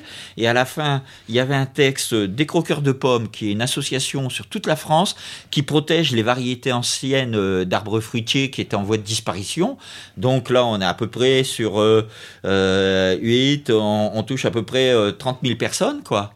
Euh, spécialisés, qui connaissent très bien ce domaine, euh, moyenne d'âge des, des retraités pré-retraite, euh, Génération euh, Future, c'est l'association qui bosse contre euh, les traitements euh, phytosanitaires en agriculture, qui a fait la plus grosse pétition euh, la fin de l'année dernière, de il y a deux ans, et l'année dernière, qui a abouti à la, à la modification de la loi sur l'agriculture quant aux traitements phytosanitaires.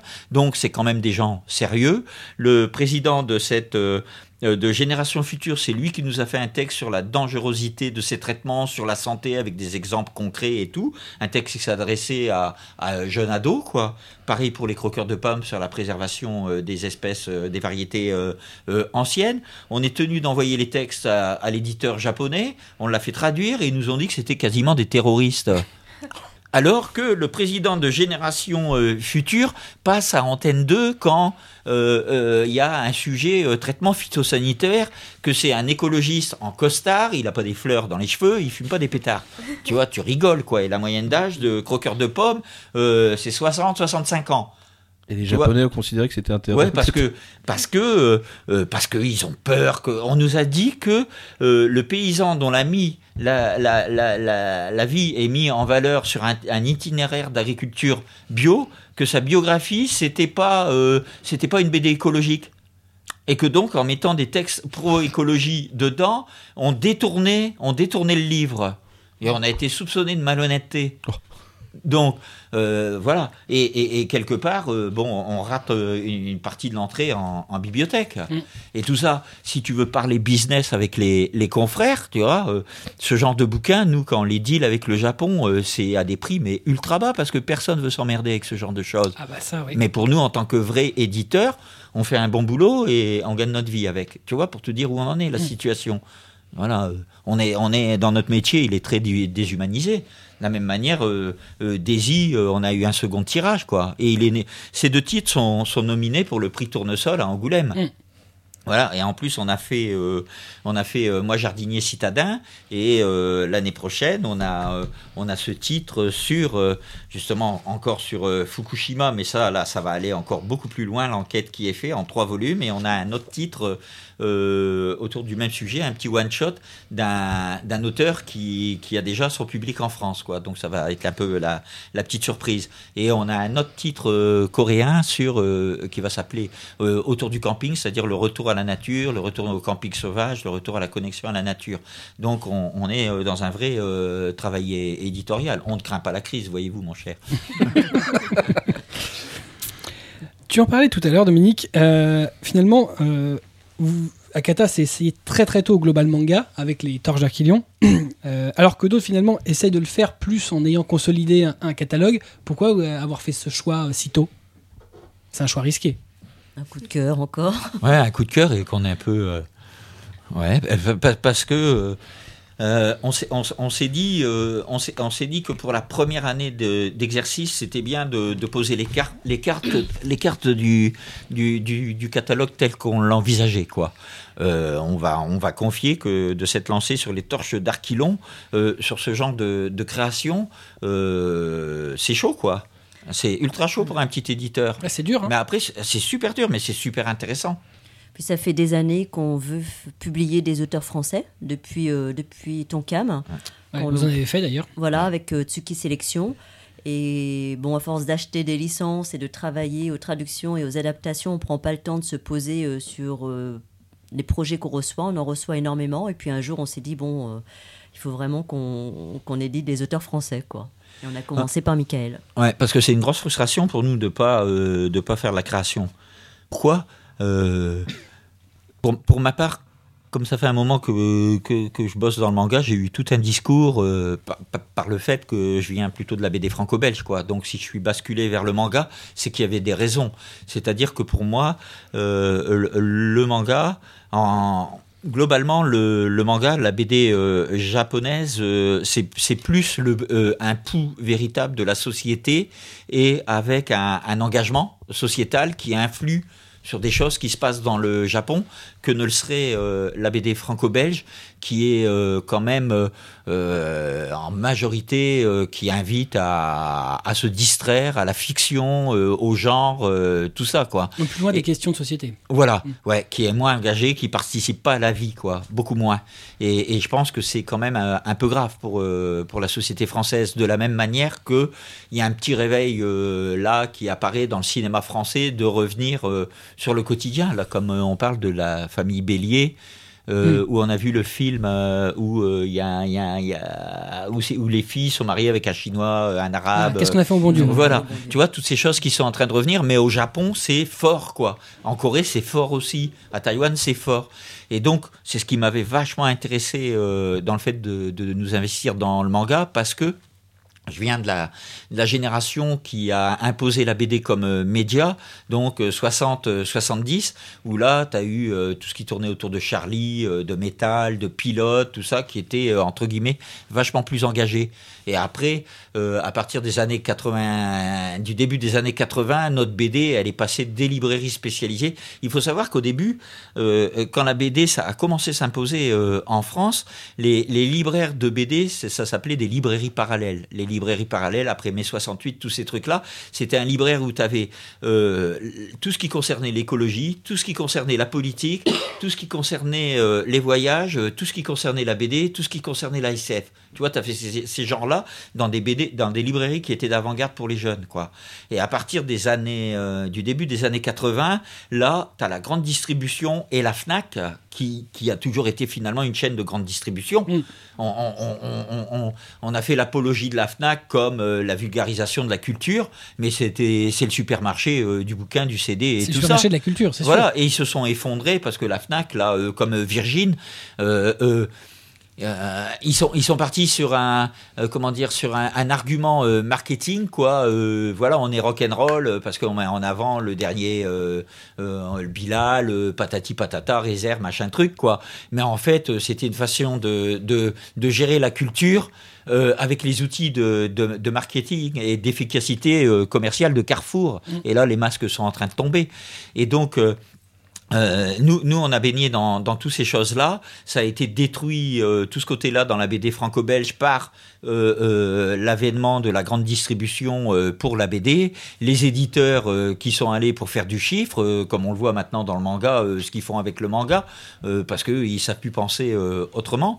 Et donc, voilà, nous, on- on- on- les Japonais ont perpétué ce truc-là. Et pour nous, la frustration, c'est qu'on aimerait bien avoir les moyens maintenant de, de, revenir vers une BD française euh, engagée dans le réel pour euh, les mômes ou même les adultes ou même euh, les mères de famille ou, les jeunes filles avec des sujets qui seraient typiquement français. Parce que pour nous, parler de, de jardinage bio avec, avec un auteur coréen, c'est super génial et ça nous fait plaisir. En plus, ça donne, ça donne l'occasion de faire une pointe en Corée, quoi. Mais si on peut le faire avec des auteurs locaux, ben, c'est top de chez top, quoi. Mais, mais euh, je pense, euh, j'ai constaté que c'est plus facile d'a- C'est pas tout à fait nos d'acquérir. habitudes culturelles. Comment? C'est pas tout à fait nos habitudes culturelles. non, ça va non, être non, difficile non. de trouver des auteurs Bah qui oui, font ça. Ouais. bah oui. euh, tu Je vas pense trouver. qu'il y en a. Pardon? Je pense qu'il y en a, genre Étienne Davodo, des choses comme ça, qui parlent du Ben, social on- et de. Oui, oui, on est, D'accord. on est, on est d'accord, mais euh, Davodo, il est, il- il- les, les- Davodo et les, les auteurs proches de Davodo, ils sont, ils sont, ils sont un peu seuls, quoi. Ils sont vachement plus nombreux au Japon. Oui, Il y en a, il y en a plein les rayons des, des Davodo au Japon, quoi. Hein? Plus euh, terre à terre, euh, vous avez fait le choix euh, d'aller à contre-courant des, autres éditeurs du marché quant aux classifications. On a l'habitude d'avoir les traditionnels shonen, shoujo, seinen et tutti quanti. Et vous, pas du tout. Ça n'existe pas chez vous. Pourquoi vous avez fait ce choix? Explique, Sylvie. Ah, pour les collections. Ouais, Parce Ouais. qu'ils ont, ils ont beaucoup travaillé dessus. Euh, moi, sur ce genre de truc, c'est genre. euh, Ah bah, ah, ils sont encore ouais. barrés. Et ils ont, ils- moi, je m'en fous. Et eux, ils ont des. Ils ont, et- bon, voilà, chacun a des idées intéressantes. Et voilà, Bon, on c'est plutôt Sylvie et Bruno. pas faire comme les autres, euh, donc euh, shonen, shoujo, seinen.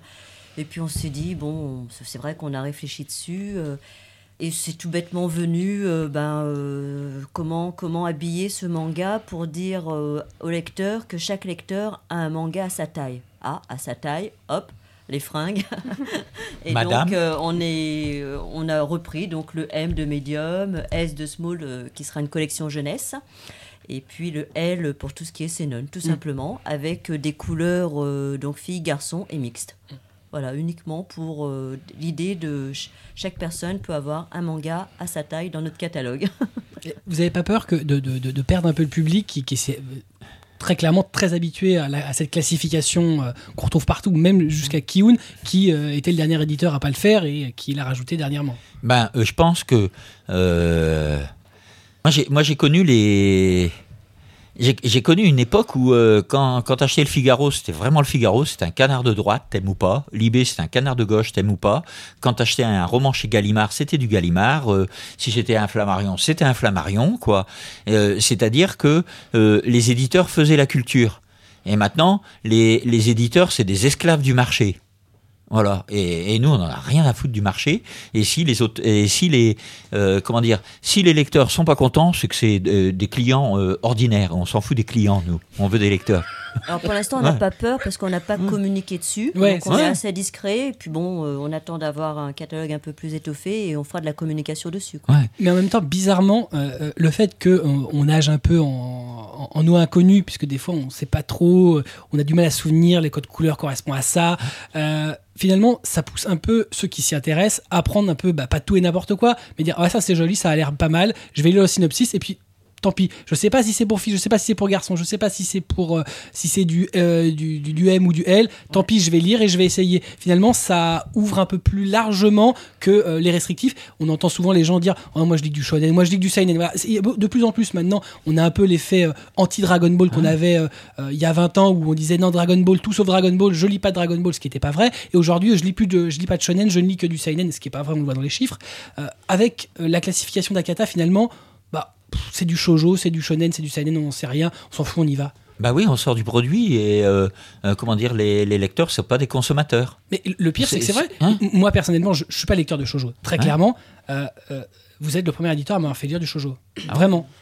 c'est, presque effrayant, en fait. hein. C'est que, vous- quel- quelque part, ben, voilà, on s'intéresse plus à ce que c'est censé être, euh, classifié euh, par le magazine. Bah oui. On y va, on lit. Ouais, mais euh, si on rentre dans une librairie et qu'on va vers le mur où il y a le livre de poche, on va lire euh, des hommes, des femmes, euh, des Africains, euh, des Asiatiques, des Portugais.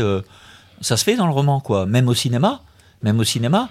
Et, et, et, fi- et finalement, le, la bande dessinée, qui est un média euh, qui a explosé les ghettos, euh, il est retombé dans, le, dans la ghettoisation. C'est effrayant. Et, par l'entrée du manga. Par exemple, on dit, euh, on dit comics, manga, manhwa, BD franco-belge. On parle pas comme ça quand on parle de film. Il n'y a y a pas des mots, il y a pas des mots. Euh, euh, il n'y a pas, il y a pas un mot pour le particulier pour le cinéma, les films américains ou pour les films chinois, quoi. On donne des nationalités. Ouais, on donne la nationalité. Euh, et là, il y a des côtés un peu pesants. euh, le mot de comics, manga, tout ça. euh, ouais, ça a des aspects un peu pesants. Bah, ça- il y en a qui ont besoin de classification pour pas être perdus. Ouais, ouais, Ouais, ouais. euh, Mais ça, ça permet Ouais, aussi ouais. De, de savoir à, à quoi on va, on va s'attaquer. Ouais. Alors si c'est vrai que dans le comics, on va trouver des choses très différentes. On va aller du super-héros euh, assez basique à quelque chose de beaucoup plus personnel qu'on va trouver chez des éditeurs comme Image euh, ou chez des éditeurs indépendants. Euh, bon, euh, le manga, c'est pareil, c'est quand même assez codifié. Euh, et la, la BD euh, franco-belge, tu le disais tout à l'heure, c'est encore finalement presque plus codifié puisqu'on fait, on est encore moins euh, dans, dans la, dans, dans la société. Euh, quelque part, bon, c'est vrai qu'on donne des noms, mais euh, dire euh, film américain, film russe, film américain et film russe, générale, n'ont rien à voir, euh, à quelques exceptions près. euh, bah, c'est un peu le- notre façon de dire la même chose en disant manga, comics. euh, en disant comics, effectivement, on a souvent l'image d'un Spider-Man, mais on va pouvoir lire du, du Invincible, du Walking Dead, qui sont des choses très différentes Ouais, les uns ouais. des autres. Mais quelque part, on a toujours une narration assez commune. Bah, euh, ce qui, ce qui, Nous, nous, nous, ce qu'on souhaite, c'est par exemple, on fait cette, euh, cette collection là de, de, de bande dessinée. Ouais, les grands formats. Voilà. ouais. Et où, où, où, où il y aura des où il y aura des, des œuvres qui peuvent être euh, de différents pays et même euh, pourquoi pas euh, français euh, avec des sens de lecture euh, asiatiques euh, ou euh, français. Donc pour moi avec ce genre de, de collection, c'est bien de, de s'éloigner du mot euh, du mot manga ou comics ou tout ça parce que euh, en fait c'est voilà, c'est des on vous propose des one shot ou en deux en deux volumes et euh, euh, comment dire de des graphic novels, des choses comme ça et c'est plutôt comme ça euh, qu'on qu'on a envie qu'elle soit qualifiée cette collection. C'est vrai qu'on ne sait que pas le- exactement comment, le- comment le classifier. C'est une œuvre. Voilà, c'est une œuvre. Et puis, parce que c'est.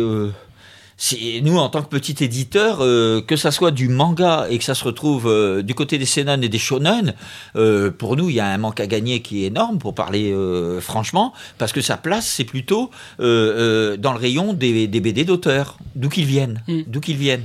Et donc, c'est là où les classifications, ça devient vraiment pesant, quoi. C'est un peu une démarche comme ce qu'a fait Kiyun avec la collection Latitude, donc des Ouais. plus grands formats Ouais. destinés à un autre public, ou Ouais. au moins à élargir le public. Ne, ne pas se contenter du, du public euh, manga ou euh, lecteur de BD asiatique euh, habituel, et vraiment s'ouvrir à, à- à tous les lecteurs. Ouais. Ouais. Et Effectivement, euh, ça fonctionne parce que c'est vrai qu'on voilà, là, euh, tu présentais euh, le bouquin que tu présentais, c'est l'argent du déshonneur, qui est un manga, enfin voilà, publié au Japon. Et effectivement, dans ce format-là, bah, on fait plus la différence avec les autres titres qui ont été publiés comme Sidig, euh, Sidig Ball. Et euh, voilà, c'est juste une œuvre, c'est juste c'est Ouais. une bande dessinée de façon globale. Qui, qui, qui peut être à côté du Goprat Euh, oui, tout à fait. totalement Oui, sa place à ouais. côté d'Hugo Pratt ou de Will Eisner. hein. C'est là où, où est sa vraie place. C'est vrai. Sachant que cette euh, collection de latitude euh, reprend quand même tous les codes de la collection euh, Casterman d'origine qui a sorti des Jiro Taniguchi et euh, des auteurs comme Mm. ça qui essayaient de parler à tout le monde, même aux, aux lecteurs de franco-belge.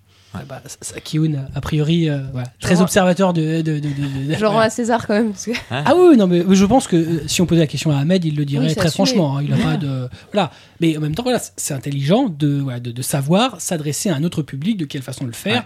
Euh, voilà, pas de la façon péjorative en disant c'est petit format, donc c'est forcément manga, c'est pas pour nous. Bah si, regardez, on vous propose quelque chose qui peut vous intéresser. Et la preuve, ça fonctionne. Ouais, ouais. Mais de, de, de toute façon, euh, euh, le, le, le marketing a des aspects intéressants. Quand c'est poussé très loin, euh, pou- pousser très loin, ça veut dire euh, on, on, on, on en- on enlève euh, les, les libraires conseils de, de la Fnac et donc euh, on formate les choses pour pour comment dire se débarrasser d'un d'une partie du personnel qui coûte trop cher à concurrence que le libraire c'est quelqu'un qui a une vraie utilité publique parce que bon, tu, tu fais le métier de, de libraire. un bon libraire, pour moi, c'est quelqu'un euh, un peu comme un, un psychologue ou euh, quelqu'un qui invite euh, au rêve ou à, à, à- à l'aventure. On a, on a une fonction euh, sociétale quand on est C'est un libraire. vrai conseiller Nous, on a été libraire avec, euh, Mm. avec Sylvie. Euh, je veux dire, quand tu vois euh, quelqu'un qui rentre dans, dans, dans- dans la librairie, euh, tu vas pas, euh, tu vas pas lui fourguer des, des livres. Tu, euh, tu vas être en empathie avec lui, et puis il va t'exprimer euh, dans le cadre d'une relation humaine, il va t'exprimer ses préoccupations, et, et normalement tu dois répondre à ses préoccupations par des livres qui vont le nourrir et puis euh, lui faire découvrir des choses, être un reflet de lui-même. C'est ça le métier de, de libraire. Et puis quelque part, euh, il y a des éditeurs euh, qui ont bossé la signalétique et puis les grandes, la grande distribution du livre qui a bossé la signalétique et puis qui, qui a provoqué des automatisations qui, qui, qui nous éloignent complètement du, du métier. quoi. Aussi bien dans ce qu'a à faire l'auteur, ce qu'a à faire l'éditeur, le directeur de collection et le libraire. quoi. C'est tout. En avril dernier, donc en avril 2014, euh, vous avez donc lancé vos premiers mangas sous votre nom. Donc, tu le disais tout à l'heure, le premier titre que vous sorti, c'est Sidig Ball, euh, sous édition Ouais. Akata, euh, fin 2013. Donc maintenant, presque un an après les premiers mangas, comment euh, l'un et l'autre, Dominique Sylvie, vous jugez l'accueil qui vous avait été réservé autant par euh, les acteurs du marché que par les lecteurs? Avec angoisse. ouais, ouais, parce que, ouais, comme on l'a, comme on l'a dit, on est loin. Hein. Ouais, mais vous êtes venu à Japan Expo, vous avez vu quand Ouais, même ouais. que vous aviez un vrai public. Ouais, mais Japan Expo, c'était en juillet. C'est vrai. De- depuis, Sylvie, elle n'est pas venue à Paris. Euh, Ce qui s'est passé, euh, euh, là, on est en euh, fin d'année, tu fais les bilans, et début d'année, tu dis qu'est-ce qui va se passer. Voilà. Et pour nous, ça a été génial aujourd'hui parce qu'on est venu voir, euh, voir un imprimeur, voir euh, un Interforum et, et vous rencontrer. Et puis on, a eu des félicitations toute la journée. Donc euh, on va repartir avec la patate. Mais nous, dans, de- dans notre petit coin, on, on- on a, on a bossé sans, sans visibilité. Donc on est, on est, hier, on n'était même pas content de nous-mêmes. hein. C'est dommage parce que finalement, bah, voilà, le fait d'être éloigné, ça, vous voyez pas voilà, le, le buzz que ça fait, euh, ce que disent les gens. euh, vous prenez pas un peu toute cette énergie qui, qui pourrait vous être utile, euh, même si vous n'avez pas l'air d'en manquer quand même. Bon, on, si tu même on le, on le voit sur les réseaux sociaux. Ces gens en parlent quand même. Voilà, oui, oui. Et euh, de toute façon, de, de voir que cette euh, petite différence qu'on a tout de même, euh, c'est et que c'est remarqué, donc euh, pour nous, c'est extrêmement euh, stimulant. Ouais. Ouais, mais quand, quand tu te retrouves, là, comme ce matin, on est allé euh, chez Interforum et la personne qui s'occupe, bon, on a vu la personne qui s'occupe du général de tous les éditeurs et après la personne qui s'occupe de la bande dessinée. Et, même une personne qui s'occupe de, euh, de, de, de- l'aspect distribution spécialisée, c'est-à-dire de mettre, euh, euh, de mettre Jardinier Citadin à Nature Découverte. Quoi. Et, euh, mais on s'est pris des félicitations, ouais, c'est génial, Riku, c'est génial et tout. Et moi, franchement, à ce niveau-là, je m'y attendais pas. hein. Même si on pense que c'est bien Riku, bon, comme on dit, on se fait dessus, quoi. parce que, parce que euh, on est, euh, c'est la première année, et puis euh, voilà, euh, les- l'époque est pas facile et tout, donc c'est c'est normal humainement que tu voyes plutôt le négatif que le positif, quoi, parce que tu as les pieds sur terre, donc tu vas plutôt vers le bas que vers le haut. Donc oui, des, Puis c'est encore peut-être plus dur pour un éditeur indépendant, euh, étant donné que maintenant beaucoup, enfin, beaucoup de ventes se font par les grandes surfaces généralistes, même Ouais. plus culturelles. Ouais. Et c'est vrai que ça met de côté beaucoup, de- enfin, ça met de côté 99% des titres. euh, et, ceux qui, qui en souffrent le plus, c'est les éditeurs indépendants. Donc c'est vrai que finalement, les, les titres Akata, un peu comme tous les éditeurs indépendants, bon, il y en a de moins en moins, mais ce type de titres, faut aller les chercher. bah oui. C'est un peu toute la difficulté. Il faut que le lecteur aille les chercher. Donc il y a Ouais. vraiment une démarche. Et ça te demande, euh, ça demande, euh, par exemple, là, je vais devoir me mettre, euh, bah, tu peux plus être à la bourre. Ah, ça c'est grave hein, au niveau des, des délais, des exigences, tout ça. Enfin, pour, pour quelqu'un comme moi, c'est bien. C'est c'est bien dur. grave parce que tu vois, par exemple, celui-là, l'argent du déshonneur est sorti en retard, la com elle est sortie en retard et tout, parce que parce que je me suis retrouvé avec un bouquin dont j'étais pas satisfait, et puis je l'ai retravaillé une fois, deux fois, euh, trois fois. euh, ça a été euh, ça a été euh, la folie.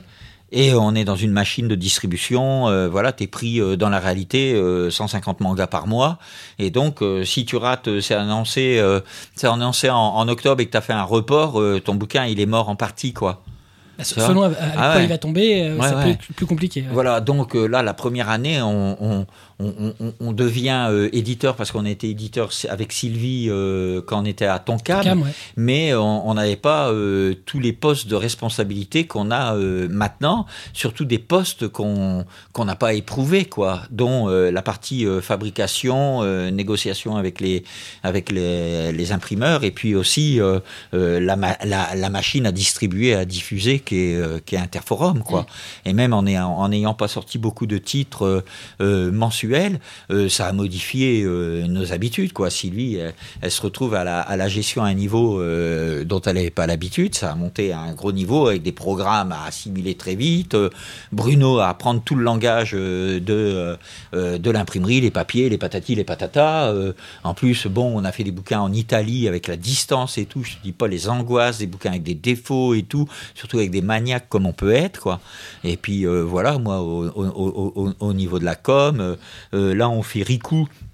On a fait Riku avec euh, avec un projet avec euh, quelqu'un du milieu du rap, ça a foiré. On fait les pommes avec euh, des personnes du milieu du bio, ça a foiré. On fait euh, l'argent du déshonneur avec quelqu'un euh, qui est très connu au niveau de tout ce qui est en train de se passer, d'effondrement économique, de la finance et tout, comme Jovanovic, ça plaît pas à tout le monde et euh, ça a bloqué un peu le bouquin, quoi. Donc euh, Ouais, ouais, c'est bien. Il y a des, il y a des personnes qui sont contents de, de ce qu'on fait, mais euh, comment dire, si, si jamais euh, euh, on réussit quelque part à faire un, un vrai travail euh, d'éditeur, euh, euh, comme c'est pas tendance, c'est super dur et puis euh, t'es es vraiment totalement euh, vulnérable, quoi. Ouais, c'est un marché qui est devenu très compliqué, Ouais. qui a, qui a beaucoup changé les dernières années. Kobito. Je pense qu'on a compris euh, que vos titres vous tenaient à cœur. Ça, y a pas... je pense qu'il n'y a, pas- y a pas de problème. Euh, en 2013, il y a eu un mini clash avec le magazine Animeland sur une critique du titre euh, Parapal que vous aviez, euh, que tu avais qualifié de torchon. Est-ce que tu montes toujours autant au créneau sur chaque titre euh à cette époque-là, ou que ça, ça, ça devait être Nicolas Penedo encore pour. Nicolas. Bah, euh, Les discussions qu'il y avait eu avec Bruno. hein. ouais, ouais, c'était surtout Bruno qui s'était énervé parce que à répétition, euh, c'était de la mauvaise foi, quoi. Euh, euh, dans le monde, dans, dans, dans, dans le monde des, des journalistes spécialisés. ou, ou pas, euh, des, des journalistes BD, des gens qui reçoivent des, des services de presse, euh, il, faut, il, faut, il faut quand même qu'ils fassent l'effort de jamais oublier que euh, il y a deux choses. Euh, Vis-à-vis des lecteurs, c'est des enfants gâtés parce que les bouquins, ils les payent pas. euh, et, et que c'est facile de, de sabrer un truc que t'as pas acheté parce qu'il n'y a pas il y a pas une chaîne d'effort de ta part il n'y a pas une prise de risque La, Et puis- la vision d'un titre, elle n'a rien à voir quand on a donné de l'argent, donc donné de son temps, Ouais. et quand on ne l'a pas donné. Ça n'a. voilà Il faut toujours Ap- faire la ap- démarche à être. euh, Ah, Ouais, ouais. Et puis euh, après, c'est facile de flinguer euh, un bouquin euh, qui se retrouve euh, sur la table d'un libraire euh, euh, avec l'envie de le faire deux ans avant, des mois de négociation, des mois de traduction, adaptation, lettrage, d'angoisse, d'argent investi, voilà, de tous ces trucs-là, et de se permettre de dire c'est de la merde, quoi.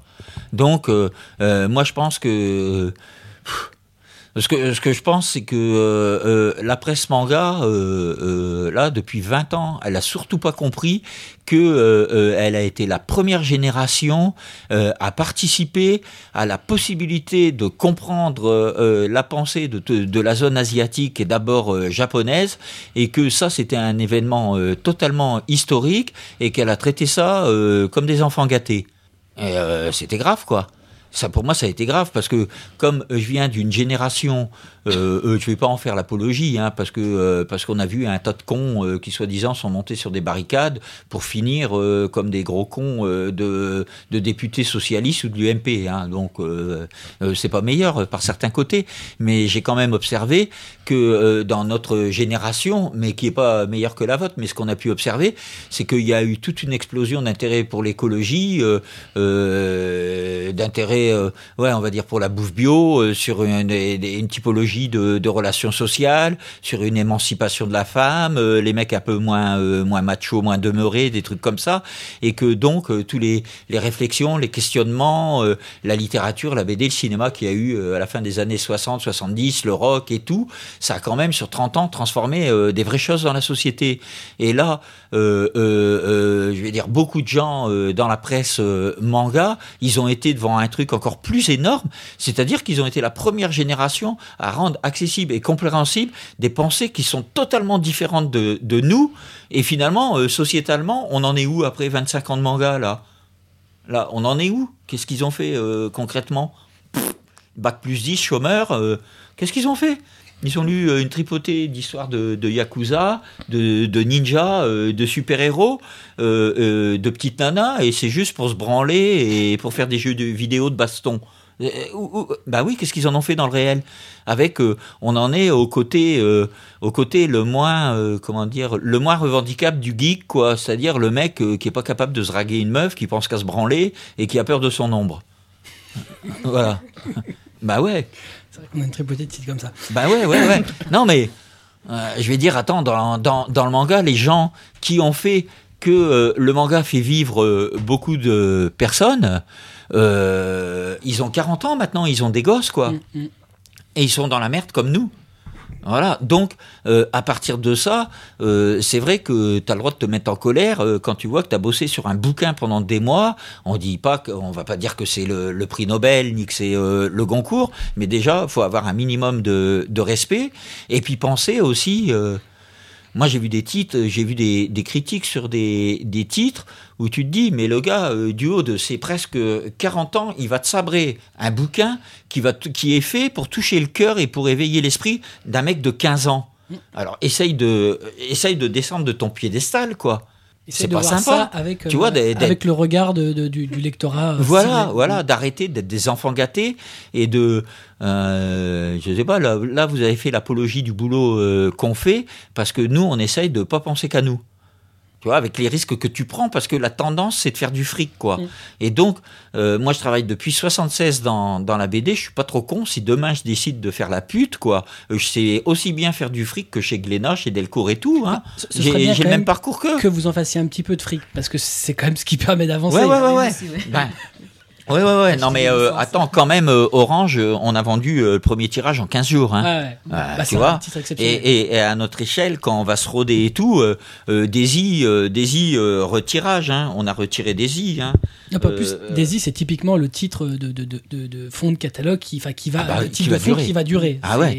Moi, Dans 10 jardinier. ans, on en vendra encore. Ouais, moi, jardinier citadin, on a, on a retiré le, le premier volume et pour la sortie des, des ça va refaire une relance sur ce titre-là Mm. et en continuant, euh, en continuant euh, de sortir des titres euh, autour de, du bio, de la nature et tout, voilà, ça va être un fonds de catalogue. Donc, on a fait des, des investissements. Mm. Disons que on a un sens du commerce, mais pas à Mac 2.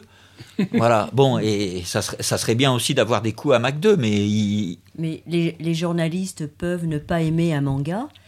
Euh, moi, je pense euh, ce qui serait plus juste, ça serait un peu euh, comme ça s'est vu, euh, je sais plus si c'est dans Studio ou dans Première, c'est-à-dire un journaliste qui n'aime pas et un journaliste qui aime à côté, quoi. Mm. Avoir les deux points de vue. Oui, bien sûr. Parce Ouais. que sinon, bon, je l'avais remarqué aussi pour Gangsta de Glénat.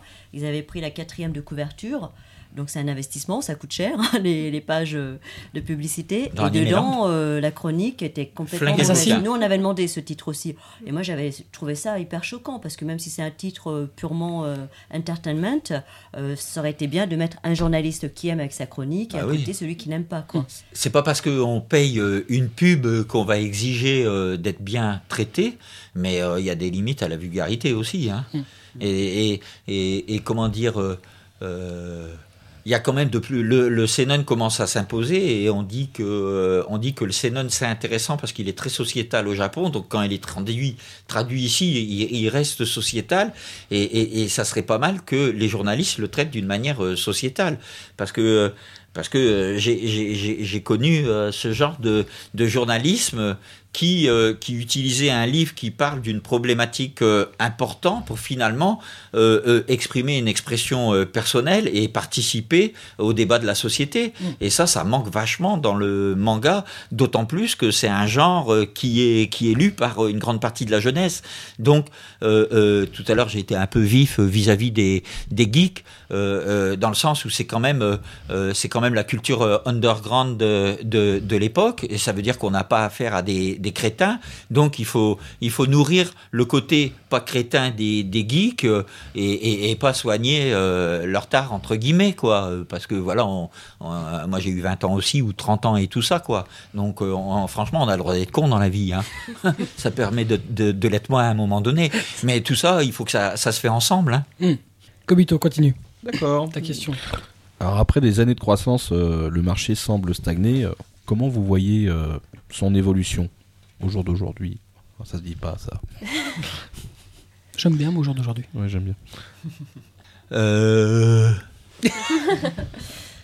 bah, quelque part, euh, je dirais la situation est difficile, mais pas désespérée, dans le sens où, euh, euh, entre guillemets, des niches. Dans le sens des niches. Mm. Parce que euh, la bande dessinée est lue par, euh, par euh, maintenant toutes les catégories de la population, autant que, le- que les, les, les mangas traitent de, de, de toutes les catégories de, de sujets. Donc, dans la, la diversification éditoriale. C'est-à-dire que nous, par exemple, euh, euh, si tel type de, de shonen euh, est, est en fin de carrière et que ça compte beaucoup dans, mon, dans mon catalogue et économiquement, comme ça peut se passer chez certains éditeurs, si j'ai pas pris la, la précaution de, de, de, de faire fonctionner mon entreprise avec des, des, des spécialisations différentes, quoi. Si, si j'ai mis tous les œufs dans le même panier, je vais être mort. Je crois Ah que avec, avec ce qui s'annonce, il faut pas mettre euh, tous les yeux, tous les œufs dans le même panier. Si tu as cherché pendant des années qu'à voir que les Naruto, comme euh, les, comme Kana et euh, euh, Glénat, euh, maintenant ça fait mal au cul parce qu'il y en aura plus quoi. En gros. Hein. Euh, voilà, donc ça va être difficile pour eux. Ah bah c'est sûr qu'il n'y a, a, pas de titre qui, qui est prêt à prendre la relève derrière. hein. Ouais, ouais. Donc, euh, euh, pour nous, euh, quelque part, tout ça, tout ça, je vais pas dire qu'on s'en fiche parce que on n'est pas plus intelligent que les autres et de toute façon, faut pas faire les fanfarons. Mais bon, moi, j'ai des sujets arts martiaux qu'on suit de. Bon, on a fait Coq de Compas, on a fait Baki, on a fait l'argent du déshonneur, on a fait Hideki Mori, donc Hirata, donc on a tout ça, c'est un secteur qu'on maîtrise. Le côté écolo, on le maîtrise. Euh, Des, des trucs un peu plus sociétal, on le maîtrise. On- n'a pas que du on n'a pas que du manga parce que les autres pays asiatiques ils vont monter, les Chinois et tout. Donc euh, voilà, faut pas mettre les œufs euh, dans le même euh, panier. Et, et, et, et en même temps, si on a euh, comment dire, euh, si on met dans, du caractère dans dans dans, dans ce qu'on fait, on conserve des avantages aussi parce que on a toujours un lectorat euh, qui qui va vous suivre quoi. Si on est des si à travers notre con- notre catalogue, on, on, on- on encourage les gens, on apporte du positif et tout, euh, ben forcément les gens euh, te suivent quoi. Donc euh, voilà, c'est des trucs comme ça. Hein. Vous avez, on, on l'a disait tout à l'heure, vous avez choisi de vous installer dans le Limousin. Est-ce que vous pensez que c'est un handicap ou un atout d'être éloigné de Paris, à contrario de tous les autres éditeurs, ou quasiment tous les édi- éditeurs? Ça, ça le serait si on n'avait jamais vécu à Paris et dans la région parisienne et si on n'avait pas bougé un peu sur la planète. Donc, euh, euh, euh, faire l'apologie de vivre dans la campagne en étant éditeur et, en voyant pour seul horizon ton clocher, ça peut être débile, mais tu peux t'adapter à ça en étant simplement un éditeur régional. Et puis, il y a des éditeurs régionaux qui vivent bien de ce qu'ils font. hein. Euh, voilà. Pour, nous, ce qui nous concerne, euh, euh, ça serait plutôt, euh, comme on a vécu à Paris, qu'on a traîné dans des grandes capitales, qu'on a bougé dans les cultures et tout ça, et puis comme le verrou ne peut qu'aller le monde, c'est-à-dire que si le monde ne se préoccupe pas, ne se préoccupe fortement euh, de la nature et, du bocal à poisson dans lequel il vit, c'est-à-dire si on n'arrête pas de chier dans l'eau euh, qui, nous, oxygène, on va tous crever. Donc ça veut dire que euh, va, on, va, être obligé d'aller vers une vraie écologie, de retourner vers les campagnes. Euh, et donc, euh, il y a toute une industrie, il y a la science, euh, il y a des arts de vivre euh, qui vont suivre, euh, comme par exemple, nous, on est, on est dans un village, il y a quoi? Il y a 500 habitants éparpillés dans la campagne parce que tu as un noyau central du village mais après c'est des hameaux éparpillés dans les collines quoi. Et, et mais nous on sait ce qui se passe à Tokyo euh, à Séoul et partout dans le monde euh, avec internet. Et on fait travailler on travaille avec des freelances euh, on a un collaborateur au Japon on a un collaborateur coréen à, à Limoges, on a un colo- collaboratrice en Suisse, euh, on en a vers la Normandie, on en a vers le sud-ouest, tu vois, on est, un, on est un peu partout, quoi. Et, et, et, et, en même temps, euh, on est sur des angles sociétaux euh, qui ont un devenir total, quoi. Moi, je dirais... moi, je pense qu'on peut dire que quelque part, on est des petits malins et que on, on va vous mettre dans le vent, quoi, parce qu'on est d'avant-garde. nous, on est d'avant-garde. Nous, on mange pas de la merde tous les jours. Euh, je sais pas, euh, Sylvie, si elle a envie de faire un footing, elle va faire un footing. Si elle veut faire du qigong, elle fait du qigong. Moi, je fais du yoga le matin, je promène mon chien. Euh, voilà, on a des conditions de, de travail qui sont géniales. On se fait pas bouffer le cerveau par des ondes de, de portable euh, partout. Euh, on côtoie des êtres humains, même si on est dans la France profonde et des fois euh, ils sont un peu rugueux, mais au moins ils sont gentils et tu risques pas de te faire arnaquer à, à chaque coin de, de rue, quoi. Donc non, on est plutôt bien positionné et, bon. Moi, je pense que vraiment, on est, on- nous, on est des filous, on est, on, est dans des trucs d'avant-garde, quoi. On se, on se permet, on se permet d'être un tout petit éditeur avec le, deuxième euh, distributeur, euh, diffuseur euh, en France, de vouloir faire 4-5 bouquins par mois. Euh, là, par exemple, on, a notre siège social. euh, on a déjà fait des aménagements pour accueillir des auteurs sur des projets éditoriaux. Euh, voilà, Sylvie, elle s'occupe de la mairie, donc il y a des galeries chez nous. On est en train de développer le village avec des, galeries d'art, avec un espace, une ancienne chapelle où c'est tous les, peintres amateurs de la région qui sont là tous les ans et c'est très connu. Ça fait un paquet d'années que ça, que ça existe. Il y a un- On organise un festival, musique Ouais. et manga. C'est vrai Ouais, oui. bien sûr. On a, donc l'année dernière, nous avons invité euh, Cécile Corbel, qui a joué donc dans, dans une collégiale. On a fait 200, 200 entrées. Ouais. On habite à côté d'une pagode bouddhiste vietnamienne euh, qui a euh, deux pagodes, euh, Joinville-le-Pont et à, à Ivry. On moi, je leur casse forcément les pieds pour qu'ils sortent de leur communautarisme à la con, de manière qu'ils développent des cours de tachichuan, de yoga, de méditation. Il y a des amis, il y a une amie qui, qui, qui fait du maraîchage bio, il y a un agriculteur bio, il y a des paysans qui commencent à se gratter la tête dans cette direction. Il y a un, un ancien euh, élu du 20e arrondissement euh, écolo qui, qui revient euh, dans le village, qui est en formation agricole pour se mettre dans les plantes médicinales. Nous, on a un peu de terrain. Voilà, on est dans Internet. On- en fait, on est des petits malins, nous. Faut pas croire. hein. C'est complètement un atout parce que Ouais. c'est en phase avec, avec Ouais. notre catalogue. Ouais. Bruno est conseiller municipal, Sylvie est adjoint au maire. euh, voilà. non, non, si tout va bien, on va avoir un auteur chinois qui va venir à Limoges. euh, Limoges qui est jumelé avec une ville euh, de porcelaine euh, au Japon et de céramique. Euh, d'avant-garde ça. Et euh, avec euh, des villes chinoises avec villes coréennes donc là normalement il y a le l'ambassadeur de Taïwan qui va revenir à la fin à la fin du mois pour rencontrer le maire de, de Limoges. Et puis il va passer dans notre village pour voir ce qu'on peut faire avec eux. Tu vois nous ça va. On est peinards nous. Ça, ça a Voilà, l'air de bien on se s'en fout des têtes de gondole.